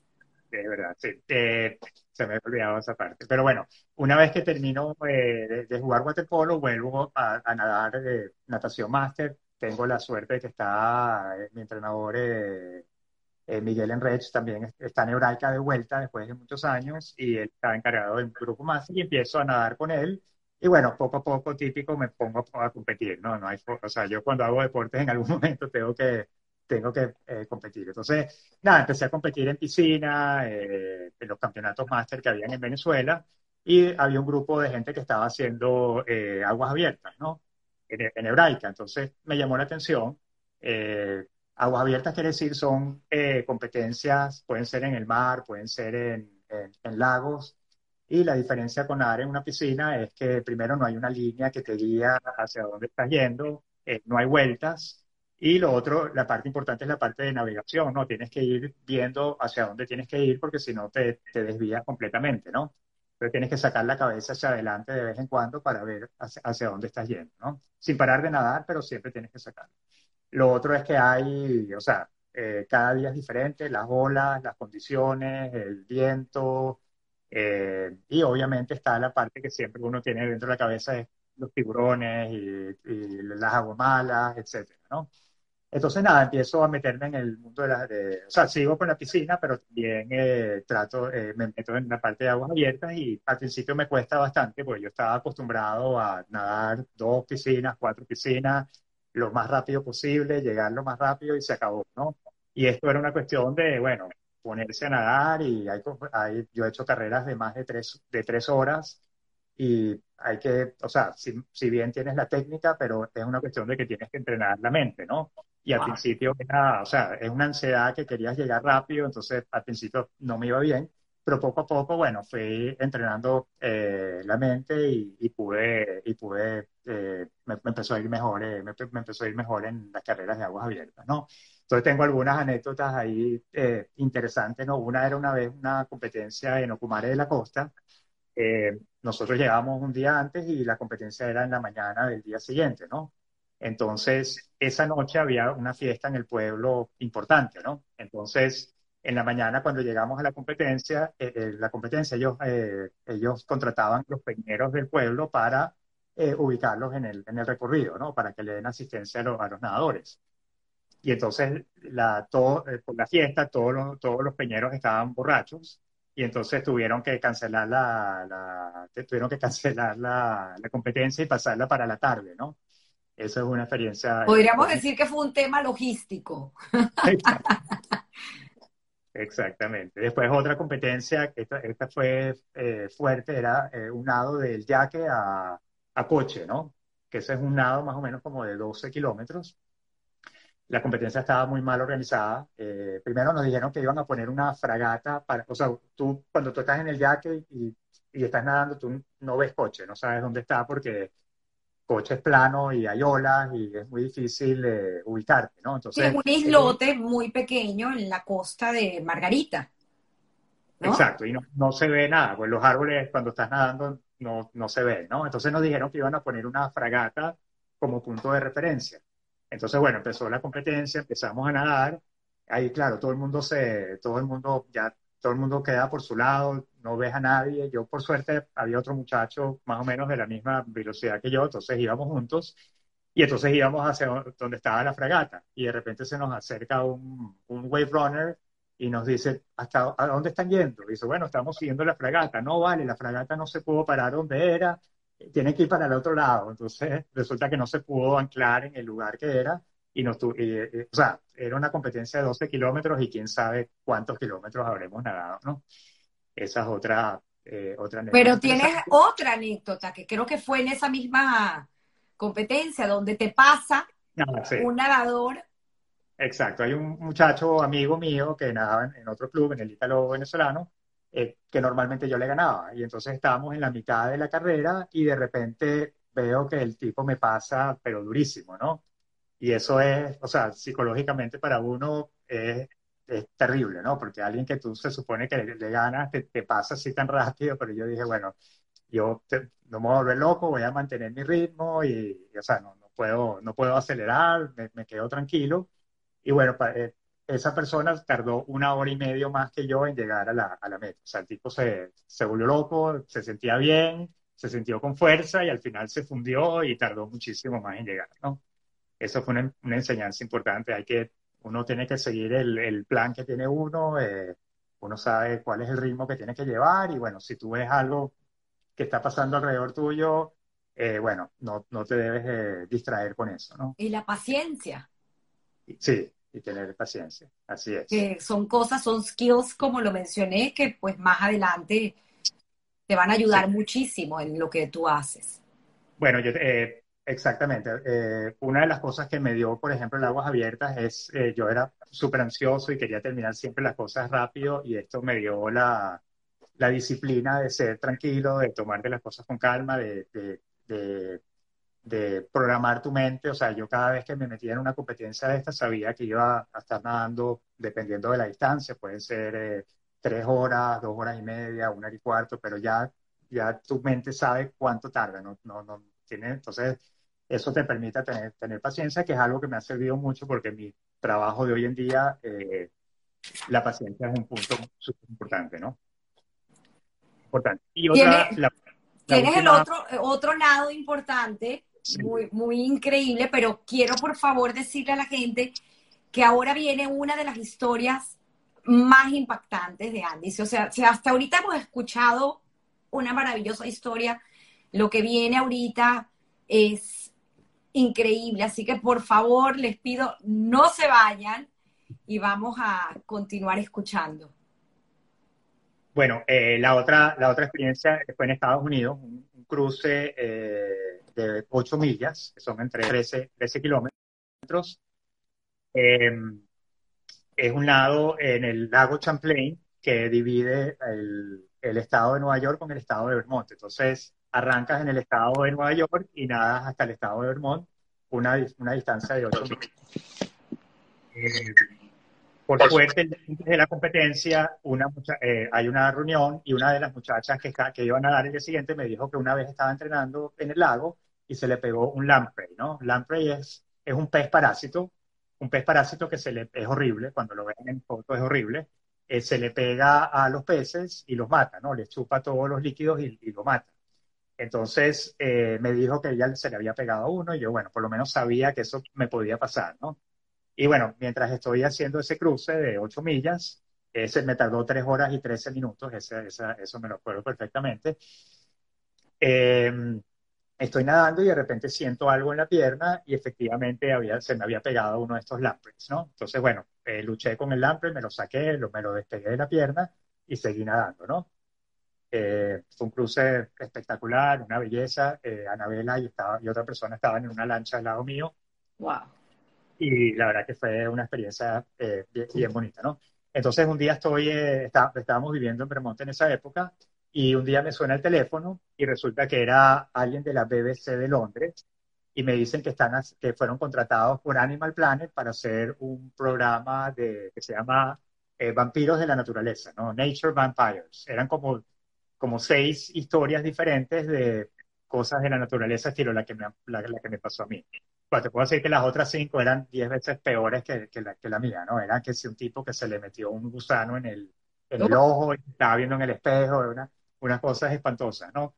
Pero bueno, el hecho es que me, me filmaron y me entrevistaron y hicieron un programa y entonces eh, mi historia aparecía en, en, Animal Planet. Yo siempre he hecho broma de que me hubiera gustado aparecer en ESPN y terminé apareciendo en, en Animal Planet, pero bueno, ¿qué vamos a hacer? Tengo el link, más adelante lo comparto yo te mandé ese link, sí, exacto. Entonces, bueno, mucha gente me llamaba y me decía, ay, te vi en Animal Planet y tal. Y bueno, esta es historia. Bueno, y otro, otro, cruce que hice bien, bien interesante también, que es un clásico en Venezuela, que es el, el cruce del Orinoco, ¿no? Que es un cruce que se hace donde el, el Caroní y el Orinoco se unen y hay, hay bastante corriente, es un cruce de tres kilómetros y todos los años se hacía en Venezuela, no sé si hoy en día se sigue haciendo, pero bueno, una vez tuve la oportunidad de hacerlo. Es interesante porque tienes que tomar en cuenta la corriente, pues si, si terminas muy abajo, después tienes que nadar contra la corriente y es bien, eh, bien complicado, ¿no? Pero bueno, esa es más o menos mi, mi, historia de aguas abiertas. Y aparte de eso, bueno, después siempre me he mantenido eh, compitiendo en piscinas. Eh, este entrenador, Miguel, me, me, entrenó para nadar una prueba bien fuerte, que son los 200 metros mariposa, que es una de las pruebas más, más fuertes que hay. Y esa ha sido mi, mi, prueba que me ha permitido, o sea, he ido a campeonatos panamericanos, eh, gané una vez el campeonato panamericano en 200 mariposa, eh, aquí en Sarasota una vez quedé segundo en esa, en esa prueba y fui una vez a un mundial también, quedé 11 a nivel mundial. Y bueno, me he mantenido compitiendo aquí en Estados Unidos eh, y bueno, también macabiadas después de 32 años que no iba a una macabiada hace cinco años eh, decidí ir a la Macabiada de Israel. Eh, de hecho, una de las cosas eh, diferentes y, a mencionar es que todos ustedes, la promoción estaba pendiente de, mí, y entonces fue, fue bastante especial. Son estas medallas que tienes ahí atrás. Es algunas de esas medallas. Sí, algunas. sí. Entonces, y lo otro es que 40, eh, eh, hace dos años fui a las Macabiadas de México, eh, llevaba 40 años, hace 40 años había ido a unas Macabiadas de México también, y me encontré con dos personas con las que nadé hace 40 años allá. Entonces fue, fue realmente bien, bien bonito, ¿no? Y bueno, me llevé a la familia para allá, entonces tuvieron la experiencia de, de, vivir unas macabiadas que para mí era bien, bien importante. Que fue algo de lo que te mencioné, que por lo general uno lleva a sus hijos a competir y, y, en este caso tus hijos fueron a, a, ver a competir a su padre. Muy bonito. Sí, sí. Qué orgullo, qué honor. Eh, hablaremos también de, de, tus hijos más adelante, porque obviamente pues todos estos valores y toda esta disciplina que te enseñaron en casa es algo que has transmitido eh, a través de los años junto con tu esposa Anabela, a tus dos hijos, a tu niña. Em, Jessica. Jessica y Alejandro. Exacto. Bueno, si quieres que hable, ¿quieres que hable de ellos ahorita? Vamos a, ponerlo en pausa porque quiero llegar a Vermont. ¿Qué pasa en Vermont? ¿Cómo, cómo logran, tú ah, final decides eh, em, en familia, toman una decisión de hacer una migración y tienen una oportunidad de venir a los Estados Unidos gracias a tu padre. Ok, sí. Eh, bueno, que tu padre mencionó que cuando recibió la noticia fue uno de los días más felices de su vida. Sí, eh, bueno, teníamos que resolver el problema migratorio y mi papá, eh, mi papá había vivido nueve años y algunos meses antes de, antes de que yo naciera, ¿no? y la ley decía que tenía, yo, él tenía que haber vivido en Estados Unidos, exacto, tenía que haber vivido en Estados Unidos 10 años antes de que yo naciera. Entonces, eh, nos reunimos con una abogada de inmigración y ella dijo, bueno, vamos a ver si con, con, esos pasaportes que mi papá guardó, si podemos demostrar de que mientras él vivía en Venezuela, los viajes que él hacía a Estados Unidos antes de que yo naciera, podemos completar esos 10 años, ¿no? Entonces yo agarré esos pasaportes, eh, vacié todos los, los, los, sellos. ¿Te acuerdas que antes ponían sellos cuando entrabas, cuando salías? Entonces vacié todos esos sellos en una hoja de Excel y armé todos los, los viajes que hizo mi papá mientras vivía en Estados Unidos, eh, mientras vivía en Venezuela, a Estados Unidos, que venía a visitar a su hermana, ¿no? Y, y con ese trabajo pudimos demostrar de que mi papá, o sea, sumamos los días y, y, más o menos pudimos demostrar de que mi papá eh, sumaba los 10 años, ¿no? Entonces eh, se le presentó el, trabajo este a la gente, a la, oficina de inmigración de allá de, Vermont, y, el señor, el, que manejaba la oficina, eh, quería, quiso entrevistar a mi papá, ¿no? Entonces él tenía el soporte este que nosotros habíamos hecho de los días, pero él quería hablar con mi papá.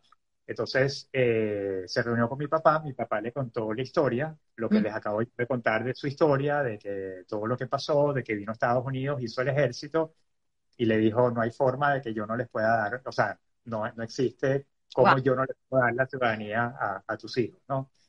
Entonces, eh, bueno, eh, así me salió a mí la ciudadanía y a mi hermano menor.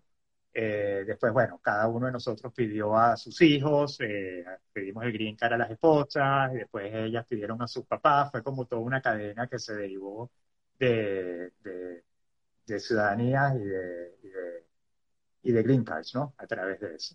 Increíble, la, la visión de tu papá, porque en algún momento, pues, tuvieron que recurrir a, a eso para salir, ¿no? Lamentablemente, sin querer, porque no, no quisimos muchos de nosotros salir de Venezuela, pero en algún momento nos tocó, pues, pues es una decisión, hay gente que decidió irse, hay gente que decidió quedarse, cada uno tiene sus tiempos, pero a ustedes, pues, este, e, esa anécdota es interesantísima, ¿no? De, cómo, tu papá eh, en un momento dado, pues, logró que, ustedes todos en familia pudiesen salir. Que, Dani, el, eh, tu, hermano mayor, pues no entró y él ya tuvo un camino aparte, ¿no? Él, no pudo entrar ahí porque, bueno, él nació tres años antes que nosotros, entonces él, al final él logró conseguirlo por otro camino, pero eh, sí, de aquí salió, salió Ricky, salí yo y nuestras familias también todas completas, incluyendo los suegros, eh, mis suegros y los suegros de, de, Ricky también, ¿no? Entonces, bueno, llegas a, decides migrar y decides venir a, Florida. Ok, entonces, eh, estando en Vermont, pasó una, un año y medio, mis hijos estuvieron allá en el colegio, para ellos fue una experiencia eh, increíble. los llevaban a esquiar del colegio, o sea, una un pueblo bien, bien sano, eh, muchas actividades outdoors. Eh, eh, fue, una época muy bonita para ellos. Para nosotros, bueno, fue una época como de incertidumbre, de transición, de no saber exactamente qué hacer. En algún momento también pensamos de repente que Venezuela, todos, todos teníamos la esperanza de que se fuera a arreglar, de que iban a sacar a Chávez, etcétera, pero bueno, no ocurrió y bueno, afortunadamente decidimos quedarnos aquí en Estados Unidos. Eso fue en el año, bueno, de Stowe nos mudamos aquí en el año 2004. ¿Ok? Entonces, bueno, la pregunta era, bueno. Padres, tus padres también se mudan a Florida con ustedes y Ricky. No, bueno, mis padres. Eh, ¿O tus padres eh, están en Vermont? mis padres están entre Vermont y Miami. Ellos toman la decisión de, pasar el, el, tiempo entre Vermont y Miami. Y Ricky estaba en Miami en ese momento y Dani también. Dani, los dos estaban en Miami. Entonces, cuando nosotros llegamos a Miami, los dos decidieron irse de Miami. Uno se fue para, Ricky, bueno, Ricky consiguió un trabajo en, Maryland y Dani en Atlanta en ese momento, ¿no? Entonces, bueno, yo tenía que ver qué, iba a hacer, ¿no? Para mí también llegar a Miami, no sabía eh, cómo arrancar, pero eh, me asocié con un abogado. Había un abogado eh, que tenía, o sea, que tenía una clientela, entonces empecé como trabajando con él, haciendo trabajos de asesoría financiera. Y este abogado tenía, era socio de una firma de intermediación financiera, eh, de, perdón, de intermediación de negocios, de eh, business brokers, ¿no? Él tenía una participación ahí. Y era algo no, no igual, pero más o menos similar a lo que yo hacía en Venezuela, ¿no? Eh, por más que era compraventa de compañías, ¿no? Entonces yo me, me, voy a trabajar con ellos, empiezo a trabajar con ellos y bueno, obviamente al principio estaba totalmente perdido, eh, es difícil, eh, o sea, que alguien te contrate a ti para vender la compañía, o sea, imagínate a alguien que tiene una compañía hace 10 años, alguien desconocido, nuevo, eh, que no tiene experiencia, pero bueno, como todo en la vida, uno tiene que, sabes, ser persistente y si no, siempre cuando uno empieza uno no tiene experiencia, ¿no? Uno tiene que eh, agarrar la experiencia con el tiempo. Entonces, bueno, eh, si bien al principio fue duro, hubo un evento al más o menos al tercer año eh, que yo estaba haciendo este tipo de trabajo que me cambió totalmente, me aceleró el proceso. En, esta, en una compañía que yo estaba trabajando, te daban un, te daban un tiempo que la persona que, o sea, te hacían un, un calendario, un calendario, hacían un, o sea, dividían la semana en tiempo de eh, eh, lo que llaman, dilo en inglés. Me encantó el término. Floor time, pero no, no, o sea, no sé cómo traducirlo, pero es que bueno, eh, te, asignan ciertas horas durante la semana que la persona, que, que esa es la persona que tiene que agarrar Como la guardia, una, una guardia. Como una guardia, ok, como una guardia, exacto. Y quien llame, el que agarre el teléfono, ese cliente es de él, ¿no? Entonces yo estaba un mediodía, no me tocaba a mí, no era mi turno, pero la persona que le tocaba no estaba, eh, se había ido a almorzar, yo no sé, no estaba en la oficina, entonces sonó el teléfono y yo agarré el teléfono. Entonces eh, fui a visitar a la, era una persona que quería vender, vender su compañía. Entonces fui a visitarle y resulta que era una compañía enorme, ¿no? O sea, una compañía grandísima, eh, valorada en varios millones de dólares. Y entonces, eh, nada, ese fue, empecé a trabajar yo con ellos. Eh, le, o sea, agarré toda la información, seguí todo el proceso, eh, listé el negocio, eh, conseguí un comprador, eh, un comprador que era un private equity, o sea, un, un, fondo de, capital privado que, con una que se había asociado con una persona, o sea, un deal bastante complicado, una transacción bastante complicada que me tardó nueve meses cerrarla en el camino el dueño del negocio se murió, entonces me tocó eh, lidiar con el hijo, que el hijo era bastante difícil. Eh, pero bueno, eh, la estructura de la transacción era bastante complicada. Entonces, para mí eso fue como un PhD de intermediación de negocios. Y a partir de ahí, bueno, me empezó a ir bastante bien. Y bueno, o sea, mi negocio consiste en asesorar a gente que quiere ya sea comprar compañías o vender compañías, ¿no? Eh, cuando quiere comprar una compañía, me tengo que reunir con la persona y entender eh, cuáles son sus habilidades, qué es lo que quiere hacer, cuánto quiere invertir, después meterme en la base de datos y conseguir la compañía y después asesorarlo hasta que la compañía se, hasta que se compra la compañía, ¿no? Y por el otro lado, cuando alguien quiere vender una compañía, eh, me reúno con la, gente, eh, lo, ayudo a valorar el negocio, eh, preparo lo que se llama un Information Memorandum, que es un reporte del negocio, y después se buscan compradores para el negocio y así lo sigo todo el proceso hasta que se venda la compañía. La verdad es que, o sea, esto es un ejemplo de que realmente uno tiene que ser persistente, seguir para adelante, van a haber momentos difíciles, momentos duros, pero al final del día uno va agarrando experiencia, uno va agarrando un nombre. Hoy en día, o sea, me llama gente que, a la que le he vendido el negocio, que le he ayudado a comprar, me refieren gente.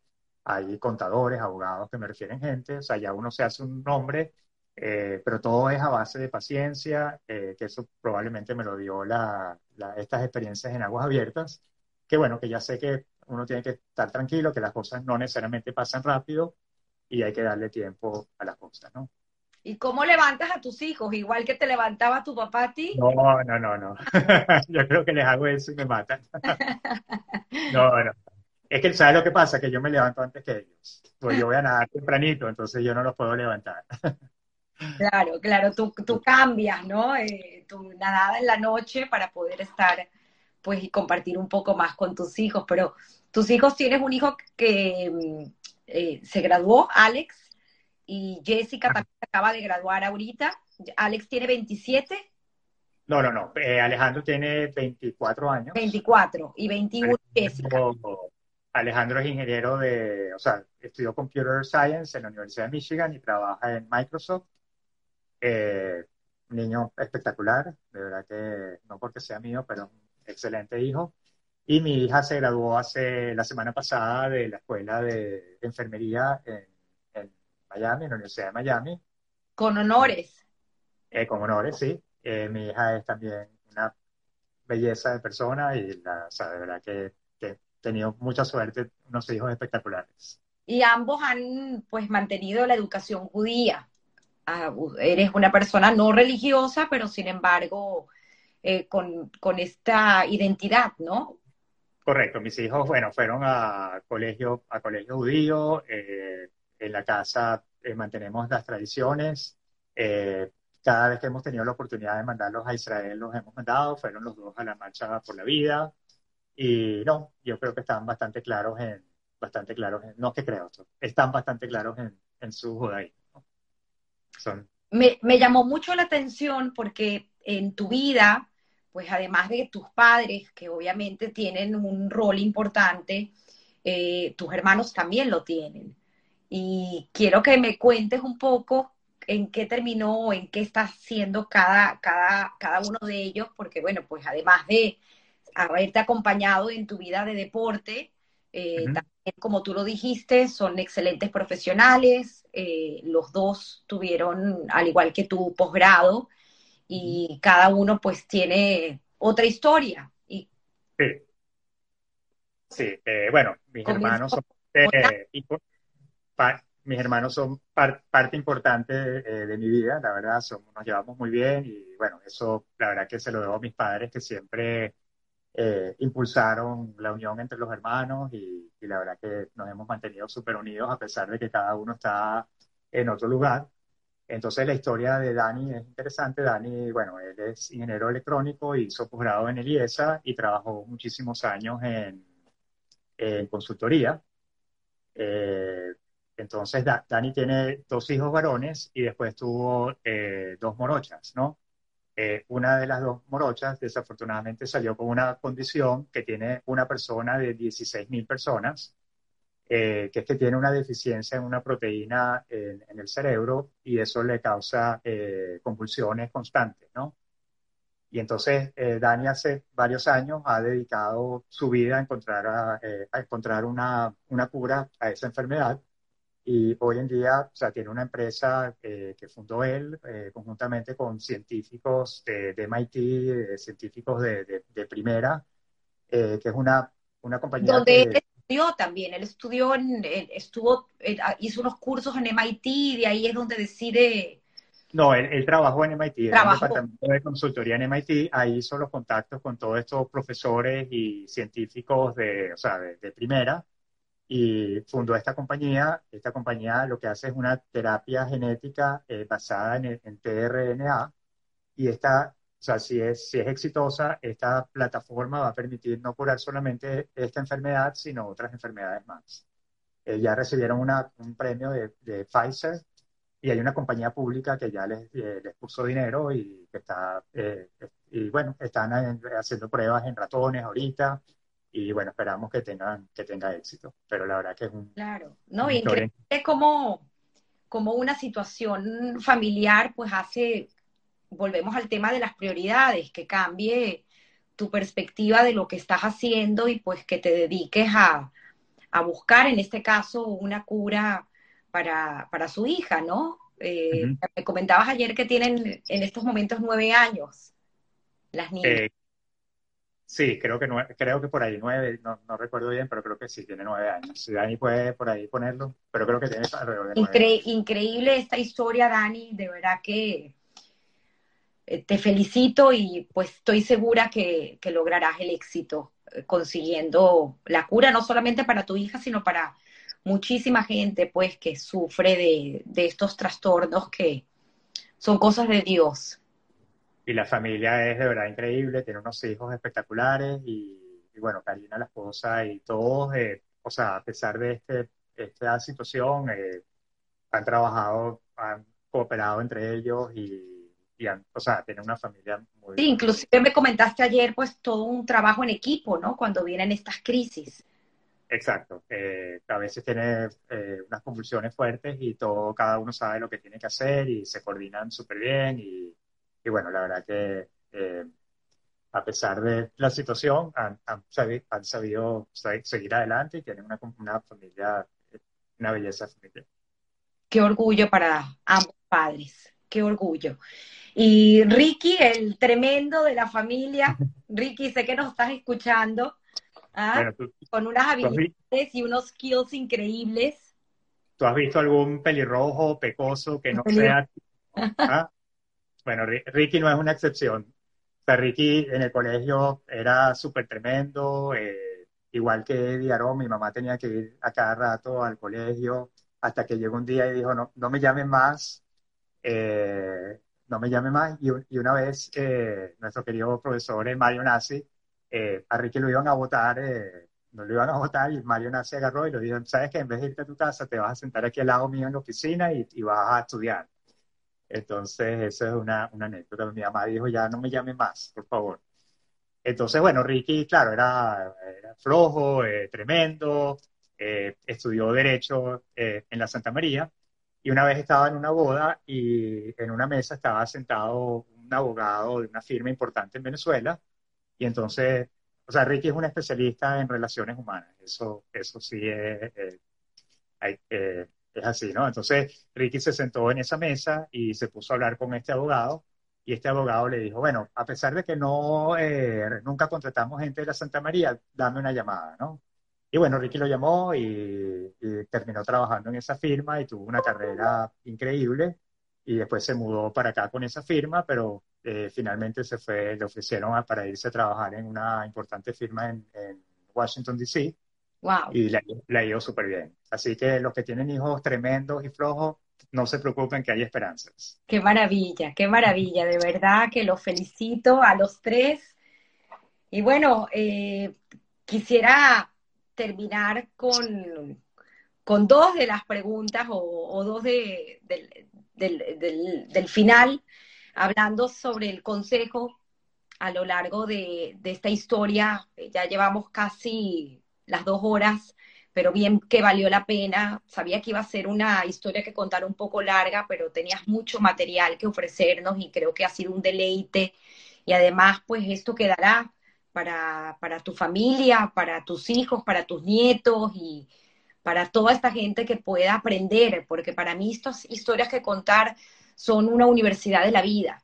Creo que aprendemos muchísimo de, de estas anécdotas y de estas historias y pues qué mejor, sobre todo en estos tiempos que estamos viviendo, conocer nuestra historia para ser cada vez mejores personas. Creo que es muy importante.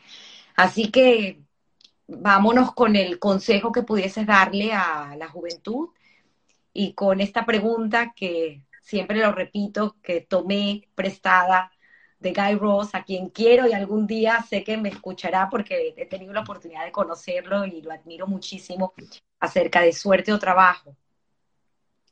Ok, eh, voy a empezar por la primera de que le, una sugerencia. Voy a hacer una analogía con, con natación, ¿no? Ya que he sido nadador toda mi vida, voy a hacer una analogía, ¿no? Y escribí algo y lo voy a, lo voy a leer, ¿no? Wow. La, la, vida y lo que uno hace en la vida no es una carrera de 50 metros, es más como una travesía de aguas abiertas. Uno debe estar bien preparado, uno tiene que entrenar duro. Si no estás preparado, no vas a llegar a tu destino. Oye consejos de personas que tienen más experiencias que tú. Uno debe ser persistente, ir a tu ritmo, no dejarte llevar por tentaciones, no dejarte llevar porque otras personas vayan más rápido que tú. No agarres atajos porque probablemente te vas a perder y tardarás más tiempo en llegar. En el camino te vas a encontrar obstáculos, van a haber olas, va a haber viento, va a haber corriente. Estos obstáculos te van a hacer ir más lento en algunos momentos, pero si sigues nadando, vas a pasar por obstáculos y vas a salir fortalecido. Si te encuentras a otra persona en el trayecto con problemas, con un calambre o ahogándose, por ejemplo, para y ayúdala. Es un privilegio tener la oportunidad de ayudar a otra persona. En el camino te vas a encontrar con personas indeseables, como aguas malas y tiburones. Evade a personas tóxicas y rodéate de gente buena, gente que te haga feliz y que le agregue valor a tu vida. Una vez que llegues a tu destino, si te fue bien, disfruta el momento. El, disfruta el momento del éxito pero no te duermas en los laureles y pocos días después vuelve a entrenar. El éxito de hoy no es garantía del éxito de mañana. Si no te fue como esperabas, aprende de tus errores, no te desanimes y prepárate mejor para la próxima vez. Lo más importante es la actitud que tengas. La travesía se puede ver larga y complicada, pero si tienes una buena actitud, lo vas a lograr y lo vas a disfrutar. Ese es mi consejo para, los para los jóvenes. Wow. Hermoso, hermoso, Andy. Qué, qué orgullo para, para tus padres, qué historia de vida tan increíble de ambos, qué legado tan fabuloso eh, entre ustedes, todos. Me emocionó el corazón escucharte.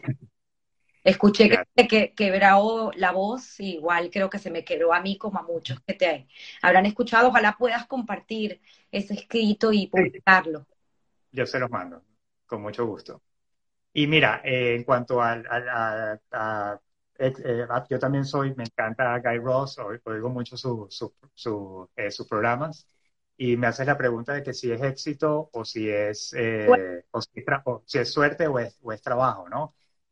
Hay cosas en la vida que son suerte, que es en la, en, la, familia que, que naces, los hijos que tienes, eso son cosas que uno no puede, que no, que están o sea, que uno no puede influenciarlas, ¿no? En eso yo he tenido muchísima suerte, ¿no? Eh, la familia que tengo, los hijos que tengo, la esposa que tengo, eh, realmente eh, he sido, he tenido mucha suerte con eso, ¿no? por otro lado, la vida te pone oportunidades, pero las oportunidades hay que agarrarlas y hay que trabajarlas duro. Por ejemplo, en el caso ese que te comenté, que yo agarré el teléfono, tuve esa oportunidad, pero tuve que trabajar eh, un año, un año y medio desde que yo agarré ese, ese negocio hasta que yo lo pude vender, ¿no? Hay que trabajarlo. Y si no estás eh, afuera, si no estás trabajando, no te van a llegar esas oportunidades. Entonces, eh, yo no creo tanto en la suerte, creo en que hay oportunidades, pero hay que trabajarlas duro. Em, con eso, bueno, respondo a tus dos preguntas y, y bueno, de verdad quería agradecerte por dar, haberme dado esta oportunidad eh, ha sido para mí una, una increíble experiencia. Eh, me permitiste ir al pasado, analizar un pasado que ya tenía en el olvido y por otro lado me permitiste eh, reconstruir la historia de, mis padres, que para mí ha sido bien importante. mi papá tiene una situación ahorita que no, él perdió la memoria y me hubiera encantado haber podido eh, hacerle algunas preguntas y, llenar algunos vacíos que tengo en la historia. Y entonces con eso les, le, recomiendo a la gente que tenga la oportunidad, o sea, que, que pregunten. Si tienen a sus padres, eh, eh, o sea, vivos, aprovechen y háganle todas las preguntas. O sea, incluso la, historia de mi mamá, que yo más o menos la conocía, pero cuando la fui montando tenía tantos vacíos que, que realmente les recomiendo que pregunten lo máximo que puedan. Y bueno, gracias a todos por haber oído. Antes que hace ayer de precisamente de, de, esta situación que está pasando en estos, desde estos últimos cuatro años tu papá, que es que muchas de las palabras cuando él habla las dice en húngaro. Sí, correcto. Gracias a Dios, tu mamá sí aprendió el húngaro en casa. Exacto. Gracias a que tu mamá habla húngaro, lo puede entender. Así es. Mi mamá aprendió a hablar húngaro cuando era pequeña, por, los padres hablaban en húngaro y bueno, eso ha sido eh, algo bueno en estos momentos, ¿no? Wow, wow, qué, eh, qué historias, Andy. Qué historias. Te voy a leer un poco algunos de los comentarios. Eh, Victoria Benatar, que todos los domingos se conecta y está siempre con nosotros escuchando estas increíbles historias. Eh, Dorita Katz, gracias Dorita, amiga de, eh, amiga, mamá de, nuestra, querida Anita. Eh, buenísimos consejos, excelente entrevista, un abrazo. Johnny Skolny, que está aquí, qué grande, Andy, increíble todo. Tamar, bellísima entrevista. Ricardo Herdan, bravo Andy Cola Cabot, privilegiado haber compartido contigo más de 40 años de amistad excelente mensaje para nosotros y para nuestros hijos. Em, este es A. Fisher, Fish. No sé quién es. Ah, papi, tu hijo. Tan bello. Buenísimo, papi. Eres el mejor ejemplo. Qué bonito. Eh, Vicky, de nuevo, gracias por estas historias que contar. Em, eh, Ricky, eh, escuchar de nuevo una increíble historia. Gracias. Luna al mar es un privilegio ayudar a otras personas honestas, sinceras y valiosos consejos. Em, Claudia Kern, nuestra querida Claudia, Andy, qué hermosas palabras y mensajes, no solo para nosotros, sino también para las próximas generaciones. Bravo. Karen Klein, quiero este escrito fabuloso. Eh, Richie Toledano, bravo Andy, excelente historia de comienzo a final. Regina Fargi, bravo, un bello mensaje. Janet, excelente historia que contar, sobre todo en estos tiempos. Gracias, Andy, y mil gracias, Tamara, bella familia. Joe Rubinstein, nuestro querido Joe, brillante entrevista. Eh, Pola, Polita, manda el escrito de las recomendaciones, fabuloso. Katia Zulay, que me imagino que debe estar con Helio, porque te comenté que muchos, pues, ponen eh, historias que contar en su pantalla en la televisión y lo escuchan en familia. Katia Zulay es para publicar tu analogía, me encanta, la vamos a publicar. Esta es em, eh, Landau, em, Bravo Andy, muy bien dicho, Raquelita, Raquelita Landau, gracias por estar conectada, Raquel. Clara Silvera, un privilegio escucharte. Ricardo Seir, bravo cuñado, excelente. La nena Porte, nuestra querida Raquel, eh, por encima agradecido. Es que es así, la humildad por encima de todo. Eddie es fenómeno. Ficho, Fischer, así te llaman, ¿no? En el colegio. Eh, bueno, todos, todos. Es que tengo cantidad de mensajes. Eh, bueno, infinitamente agradecida. Bernardo, Bernardo Roycental, esposo de nuestra querida Vivian. De verdad que muchas gracias, Bernardo, porque Sé que siempre te conectas y escuchas estas increíbles historias. Tengo a Samuel Caswan también, que estuvo desde el principio conectado. Un privilegio haber compartido como amigo este viaje de vida. Qué belleza, qué belleza de, comentarios. Eh, eres de verdad una excelente persona, como lo dice aquí Bernardo, completa en todo sentido. Sí, estoy de acuerdo, muy completa y muy humilde ante todo. Eh, Luis Simón Martínez, excelente Andy, eres motivo de orgullo para todos tus amigos. Abraham Seir, bravo yerno, qué bonito para la historia familiar. Es que me emociona muchísimo poder lograr pues todas estas conexiones y que historias que contar cada domingo no solamente sean de compañeros de clase tuyo, sino familia, eh, padres, eh, hijos, amigos, gente de la comunidad y no de la comunidad, porque sé que podemos aportar muchísimo con simplemente contando nuestra historia. Vivian Roycental, Vivian, felicidades Andy, querido amigo de infancia, un privilegio escucharte. Andy, te dejo para que cierres. Cierra tú tu historia. Bueno, de verdad que no, no tengo palabras para agradecerte este, esta oportunidad. fue increíble, o sea, fue como toda una experiencia desde que hablé contigo, desde que eh, armé lo que iba a decir, eh, ir hacia atrás, eh, recordar momentos increíbles que, de la infancia. y bueno, la verdad que una de las cosas más bonitas de mi vida es haber tenido, o sea, y tener un grupo de amigos como, como tú y como la, gente de la promoción. de verdad que eso es invalorable y bueno, de nuevo te felicito por lo que estás haciendo y, sigue así y bueno, sigamos aprendiendo de, de otra gente también. Gracias. Excelente. Gracias. Bueno, un abrazo, me despido, quedará colgada la entrevista y prometo que pondré las palabras de Andy que me las compartirá para que podamos hablarlo. Gracias. Chao, gracias a ti. Bye a todos. Gracias a todos. Gracias a todos. Gracias.